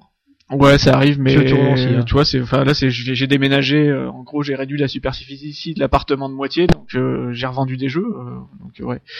Et c'est vrai que je, en fait, j'ai beaucoup de copains qui ont des énormes ludothèques, notamment dans les gens avec qui je joue. Donc en fait, je les laisse, euh, je, je vais Ouais, honte- et jouer chez eux pendant. Je sais qu'ils ont tout, donc Il n'y a pas euh, de problème de- d'abondance de ce côté-là, finalement, quand on est chez moi, on joue à mes protos, donc on joue pas au jeu, donc euh, voilà quoi. J'ai quand même acheté Dungeon Lords. Enfin non, on me l'a offert, tu vois. En plus, on me l'a offert. Alors justement, je pense qu'on va y revenir parce que quelle est la, la question suivante, c'est quel est le dernier jeu auquel tu as joué? Alors le dernier jeu auquel j'ai joué qui n'est pas un prototype, c'est euh, Dungeon Lords euh, hier soir euh, et j'ai gagné d'ailleurs si tu veux savoir. Bravo. Vous étiez Ça- combien de joueurs On était quatre. Et C'était t'as- la deuxième partie et euh, je voulais y rejouer. J'avais joué à trois, je pense qu'il faut vraiment jouer à quatre. Et t'as cassé du paladin ou quoi Et non, j'ai pas eu de paladin. C'est un copain qui a eu le paladin. J'ai eu peur du paladin. euh, Non, c'est un, c'est un bon jeu. Il faut y jouer. Enfin, ouais, c'est un. Le thème est vraiment excellent. C'est un très bon jeu. ouais. Ton jeu préféré? Ça c'est dur comme question. Euh, le jeu auquel j'ai plus joué, c'est euh, Race for the Galaxy. euh, voilà. Si on compte pas Magic, ça commence à être vieux, c'est Race for the Galaxy. Après, Galaxy. après un départ difficile. Après un départ difficile, ouais, moi les deux premières parties, j'ai joué avec des gens qui avaient déjà joué 100 parties, et euh, j'ai trouvé ça imbitable, hein, vraiment. Ouais. J'ai rejoué avec des gens qui ont pris le temps de m'expliquer les règles, et euh, ouais, je pense que j'ai fait plus de 300 parties euh, de Race for Ouais, the t'as bien Galaxy, aimé, quoi. Ouais, j'adore, ouais, c'est En, très bien. en ligne ou en, J'ai jamais joué en ligne, non. Je, non. je suis même pas sûr qu'il soit disponible en ligne. Si si si, on peut, mais enfin il y a qu'une interface. Race Ouais, for the Galaxy m'a sabordé fait des, 300 des, week-ends de test. hein. Il y a des week-ends où j'ai fait venir des, des Ah, copains pour tester. On a fait 15 parties à la suite et on n'a pas joué à mes pros. Je te comprends parce que moi c'est vraiment depuis depuis le temps que je joue, c'est c'est pareil, c'est le, le premier jeu qui fait vraiment Ouais, moi, effet, euh, depuis ce Magic en fait, pour ce moi c'est c'est impressionnant. c'est euh, vraiment une petite révolution. Très, très Magic, impressionnant, euh, ouais. Alors, si tu devais jouer à un jeu juste après l'émission, ça serait lequel? Peut-être un petit Dungeon Lord du coup. Ah bah dis donc, c'est Mais non, c'est un peu lourd. Hein. On va- pas faire un, on va faire un race. Euh, ouais, peut-être. Non, j'ai des prototypes dans mon sac. Sinon. Un auteur qui. Je vais-il forcément. Ouais. D'accord. Est-ce que t'as, est-ce que t'as, un- on- j'avais cette question que je voulais te poser, qui était une question qu'on avait posée, que quelqu'un avait posée sur Trick Track. Est-ce que t'as un maître à penser ludique, quelqu'un qui, qui t'aurait amené euh, justement à ça, qui est un petit peu hors, euh, hors fil rouge, mais je me permets le. Ouais. Bah pas vraiment parce que je t'ai dit, c'est en fait comme j'ai commencé à, en- avant presque de connaître un peu les, euh, on va dire les courants et les jeux, euh, non pas spécialement quoi. Enfin s'il y a vraiment un auteur, voilà ça va être Jvatil parce que je Jvatil. trouve qu'il a vraiment apporté des idées originales. Au, Ouais. au- Et là, en l'occurrence, c'est quelqu'un qui est plutôt spécialisé dans des gros jeux. Enfin, moi, dans ceux que je Oui. connais là dans les derniers, c'est plutôt euh, bon. Galaxy Ouais. Trucker, c'est peut-être le plus léger. C'est peut-être le plus léger, euh, ouais. C'est pas non plus léger, léger quoi. C'est pas les jeux. Des C'est vrai de- explications de règles. euh, Ouais, ouais. C'est vrai qu'il a apporté un truc à chaque, chaque, dans chacun de ses jeux. Il y a, il y a vraiment. euh, Bah, il y a le, il y a l'histoire du thème de, il y a, il y a, il y a du thème euh, de, de, de folie, quoi. Vraiment. Déjà, c'est ouais. sex- c'est sexy. Il y a, il y a vraiment les, les idées, reprendre les idées d'un peu du jeu vidéo ou du dessin animé, d'avoir des, des thèmes, euh, voilà, qui sont vraiment, je veux dire, c'est pas, qui c'est pas la Roure ou, euh, ou le Havre, quoi. Tu vois, Ouais, quoi. les- les- les Il y a vraiment, il y a euh, vraiment ouais. ça. Il y a, il y a cette idée géniale. Et le puis, fromage. euh, Et puis il y a des jeux qui sont euh, qui sont super développés, c'est-à-dire que en général, bon, peut-être sur les plus anciens, le matériel était déjà un peu un peu moins bien, mais par contre, le il y a des livrets de règles qui sont qui sont aboutis, les jeux les jeux sont, sont- les jeux drôle, sont finis, les jeux sont finis vraiment quoi, et c'est et c'est pas si souvent finalement. Il y a- C'est des jeux très complexes et qui sont finis, vraiment. Il y a, il y a- avec euh, voilà, et ça, ça a été vraiment Et qu'on trouve en français maintenant, ce qui est bien parce que comme c'est plutôt des Voilà, gros et- livrets de règles, c'est Et bien maintenant Yellow euh, Yellow en plus fait les, les versions françaises, donc là c'est c'est vraiment c'est Byzance quoi. avec plein de plein de références humoristiques dans les dans les règles euh, qui sont toujours agréables. à Ouais, les lire, règles sont toujours un régal à lire en plus. Celle de Galaxy Euh, Trucker, c'est- ouais. c'est pareil, c'est très drôle à lire. Je les Voilà. pas lu en français. mais- Alors euh, après un auteur préféré, un éditeur euh, favori ou peut-être qui C'est qui, qui tu, tu irais plutôt faire tes courses Chez qui j'irais plutôt faire mes courses, c'est dur à dire. Euh, non, je, je dis, je, je, tu vois, j'ai pas de jeux pour l'instant qui sont sortis chez le même éditeur. Euh, Non mais à, à toi que un éditeur qui sort des trucs qui te plaisent vraiment dans l'ensemble où tu te dis euh, ça, Bah c'est du comme- coup ça va être euh, oui. c'est quoi c'est Check euh, the Board. Games? Je sais Check pas Board je sais pas le Check nom de la boîte forcément puisque en fait exemple- dans le j'achète très peu de jeux mais euh, j'achète le Jvatil à Essen les yeux fermés parce que c'est j'achète Voilà. sur son nom hein, vraiment D'accord. D'ailleurs, tiens, je vais sortir moi aussi du fil rouge juste pour une petite question parce que tout ce que tout ce que tu tous les jeux que tu as publiés pour l'instant c'est des éditeurs euh, français ou francophones. Est-ce que tu as essayé aussi euh, bah, justement d'aller voir Outre-Rhin par exemple de proposer des protos, euh, je sais pas chez J'ai chez Aléa, chez ouais. j'ai essayé chez Amigo quand j'avais des, ouais. des formats syndicart là euh, j'avais essayé euh, j'ai pas ils ont pas donné suite hein, j'ai eu des mails assez formels de c'est plus vraiment notre gamme et du coup après j'ai là j'ai carrément abandonné finalement parce que tu t'aperçois que tu enfin barrière de la langue ou pas tu tu retravailles finalement avec les gens euh, que tu rencontres de visu euh, qui parlent la même langue que toi T'es pas euh, germanophone. pas du tout Alors le petit truc que tu adores euh, voir se passer quand tu joues. Est-ce qu'il y a quelque chose qui un, un détail qui que qui te plaît dans le jeu de, dans le jeu de société, j'ai envie de dire? qui fait qu'un jeu est bon peut-être. Est-ce qu'il y a quelque chose que Ça tu aimes plus voir être dans l'ambiance, moi, quand, enfin, quand je vois des gens qui se marrent sur un jeu qui est pas prévu pour se marrer, ça, ça me plaît, euh, tu vois, quand j'en... Ça, c'est vrai que c'est bien. Des parties de race où ça se met à chambrer à tout va, ou un jeu comme euh, Imshatan des Skyzer qui est pourtant une mécanique super froide et qui, Ah ouais. qui tourne être un jeu d'ambiance quand tu joues avec certaines personnes. Euh, J'aime quand t'as des gens qui arrivent à mettre de Ouais, qui a du, grosse ambiance dans qui a- un jeu qui est qui plutôt du, euh, froid. comment ça s'appelle du, du, comment t'appelles le, le combustible là dans, dans Galaxy Du- Trucker? Euh, du Zutron. Du Zutron. C'est pas voilà. officiel, c'est pas dans les règles. Et des smouglis, et des smouglis dans Dungeon du Lords. Zutron, ouais. Ouais, j'aime bien quand t'arrives à sortir de- d'un jeu qui, qu'on va dire plutôt froid et cérébral, euh, voilà. Moi, j'ai fait des parties de, de Kielus où il y avait une ambiance de feu, Amitis, puisque t'as reçu l'auteur. là. Nous, on a fait des parties d'Amitis où, euh, ouais, presque, on courait presque autour de la table tellement on était à fond dans le jeu, quoi. Ah, c'est, ah ouais, là, c'est J'ai- fort. J'aime bien. Sur Amitis, non, mais nous, on est, nous, on est fort, hein, on est capable de mettre de l'ambiance là où c'est difficile d'en trouver. Donc ça, j'aime bien, ouais. Et à contrario, donc, quel est le truc que tu détestes voir se passer quand tu joues? Que je déteste euh, voir se passer quand je joue. Euh, j'aime pas qu'on n'écoute pas l'explication des règles. non, Euh, que j'aime pas du tout. Euh, j'ai- c'est vrai que j'ai dû. On- on- Qui pourrait te gâcher la partie, quoi. On sent le, le- on sent l'auteur de jeu là. Non, ce qui va me gâcher une partie, c'est quand je vais jouer qu'avec des gens qui vont jouer à un jeu euh, justement cérébral, de manière très cérébrale, tu vois, où ils vont vraiment prendre le temps pour compter leur tour. euh. Moi, j'aime bien que ça, qu'il y ait du dynamisme dans les jeux, tu vois. Je sais qu'il y a des gros jeux, euh, tu vois, j'a- j'adore Struzzy Edges par exemple, on retrouve sur jeu à-t-il. J'y- Je sais très bien qu'il y a des gens que j'apprécie beaucoup, mais avec qui je ne jouerai pas à Struzzy Edges parce que je sais que leur tour va prendre une demi-heure et que moi j'ai besoin que ça, que ça bouge, quoi, que ce soit dynamique. Ok, bon bah merci bien déjà pour pour toutes euh, toutes ces réponses. Ça, ça a été une, une émission vraiment intéressante, euh, Longue. longue mais intéressante. Euh, bah, maintenant, je crois qu'on va être des habitués. Je commence déjà à me dire qu'on n'arrivera jamais à rentrer dans les clous de, de deux heures d'émission, c'est absolument certain maintenant. Et puis, euh, bah, on te souhaite bon courage, bonne chance surtout pour euh, pour tous les jeux qui vont sortir euh, cette année en 2010. Merci. On suivra ça avec attention. Puis, euh, je retrouverai Guillaume Montiage euh, début mi-janvier, on va dire, Pourquoi t'es Ah, triste quand tu dis ça? Ouais, t'as, senti la larme qui coulait avec cette fois. Normalement, elle est Olivier Arnéodo et, euh, et Mathieu Despenous. euh, ils, dev- ils seront là. Bah, merci Olivier de, de m'avoir accompagné, d'avoir accepté ce, ce difficile challenge. Ouais, tu m'étonnes. Et puis, bah, bah, on se retrouve bientôt alors. Merci beaucoup. Salut, bonne année. Bonne année, oui.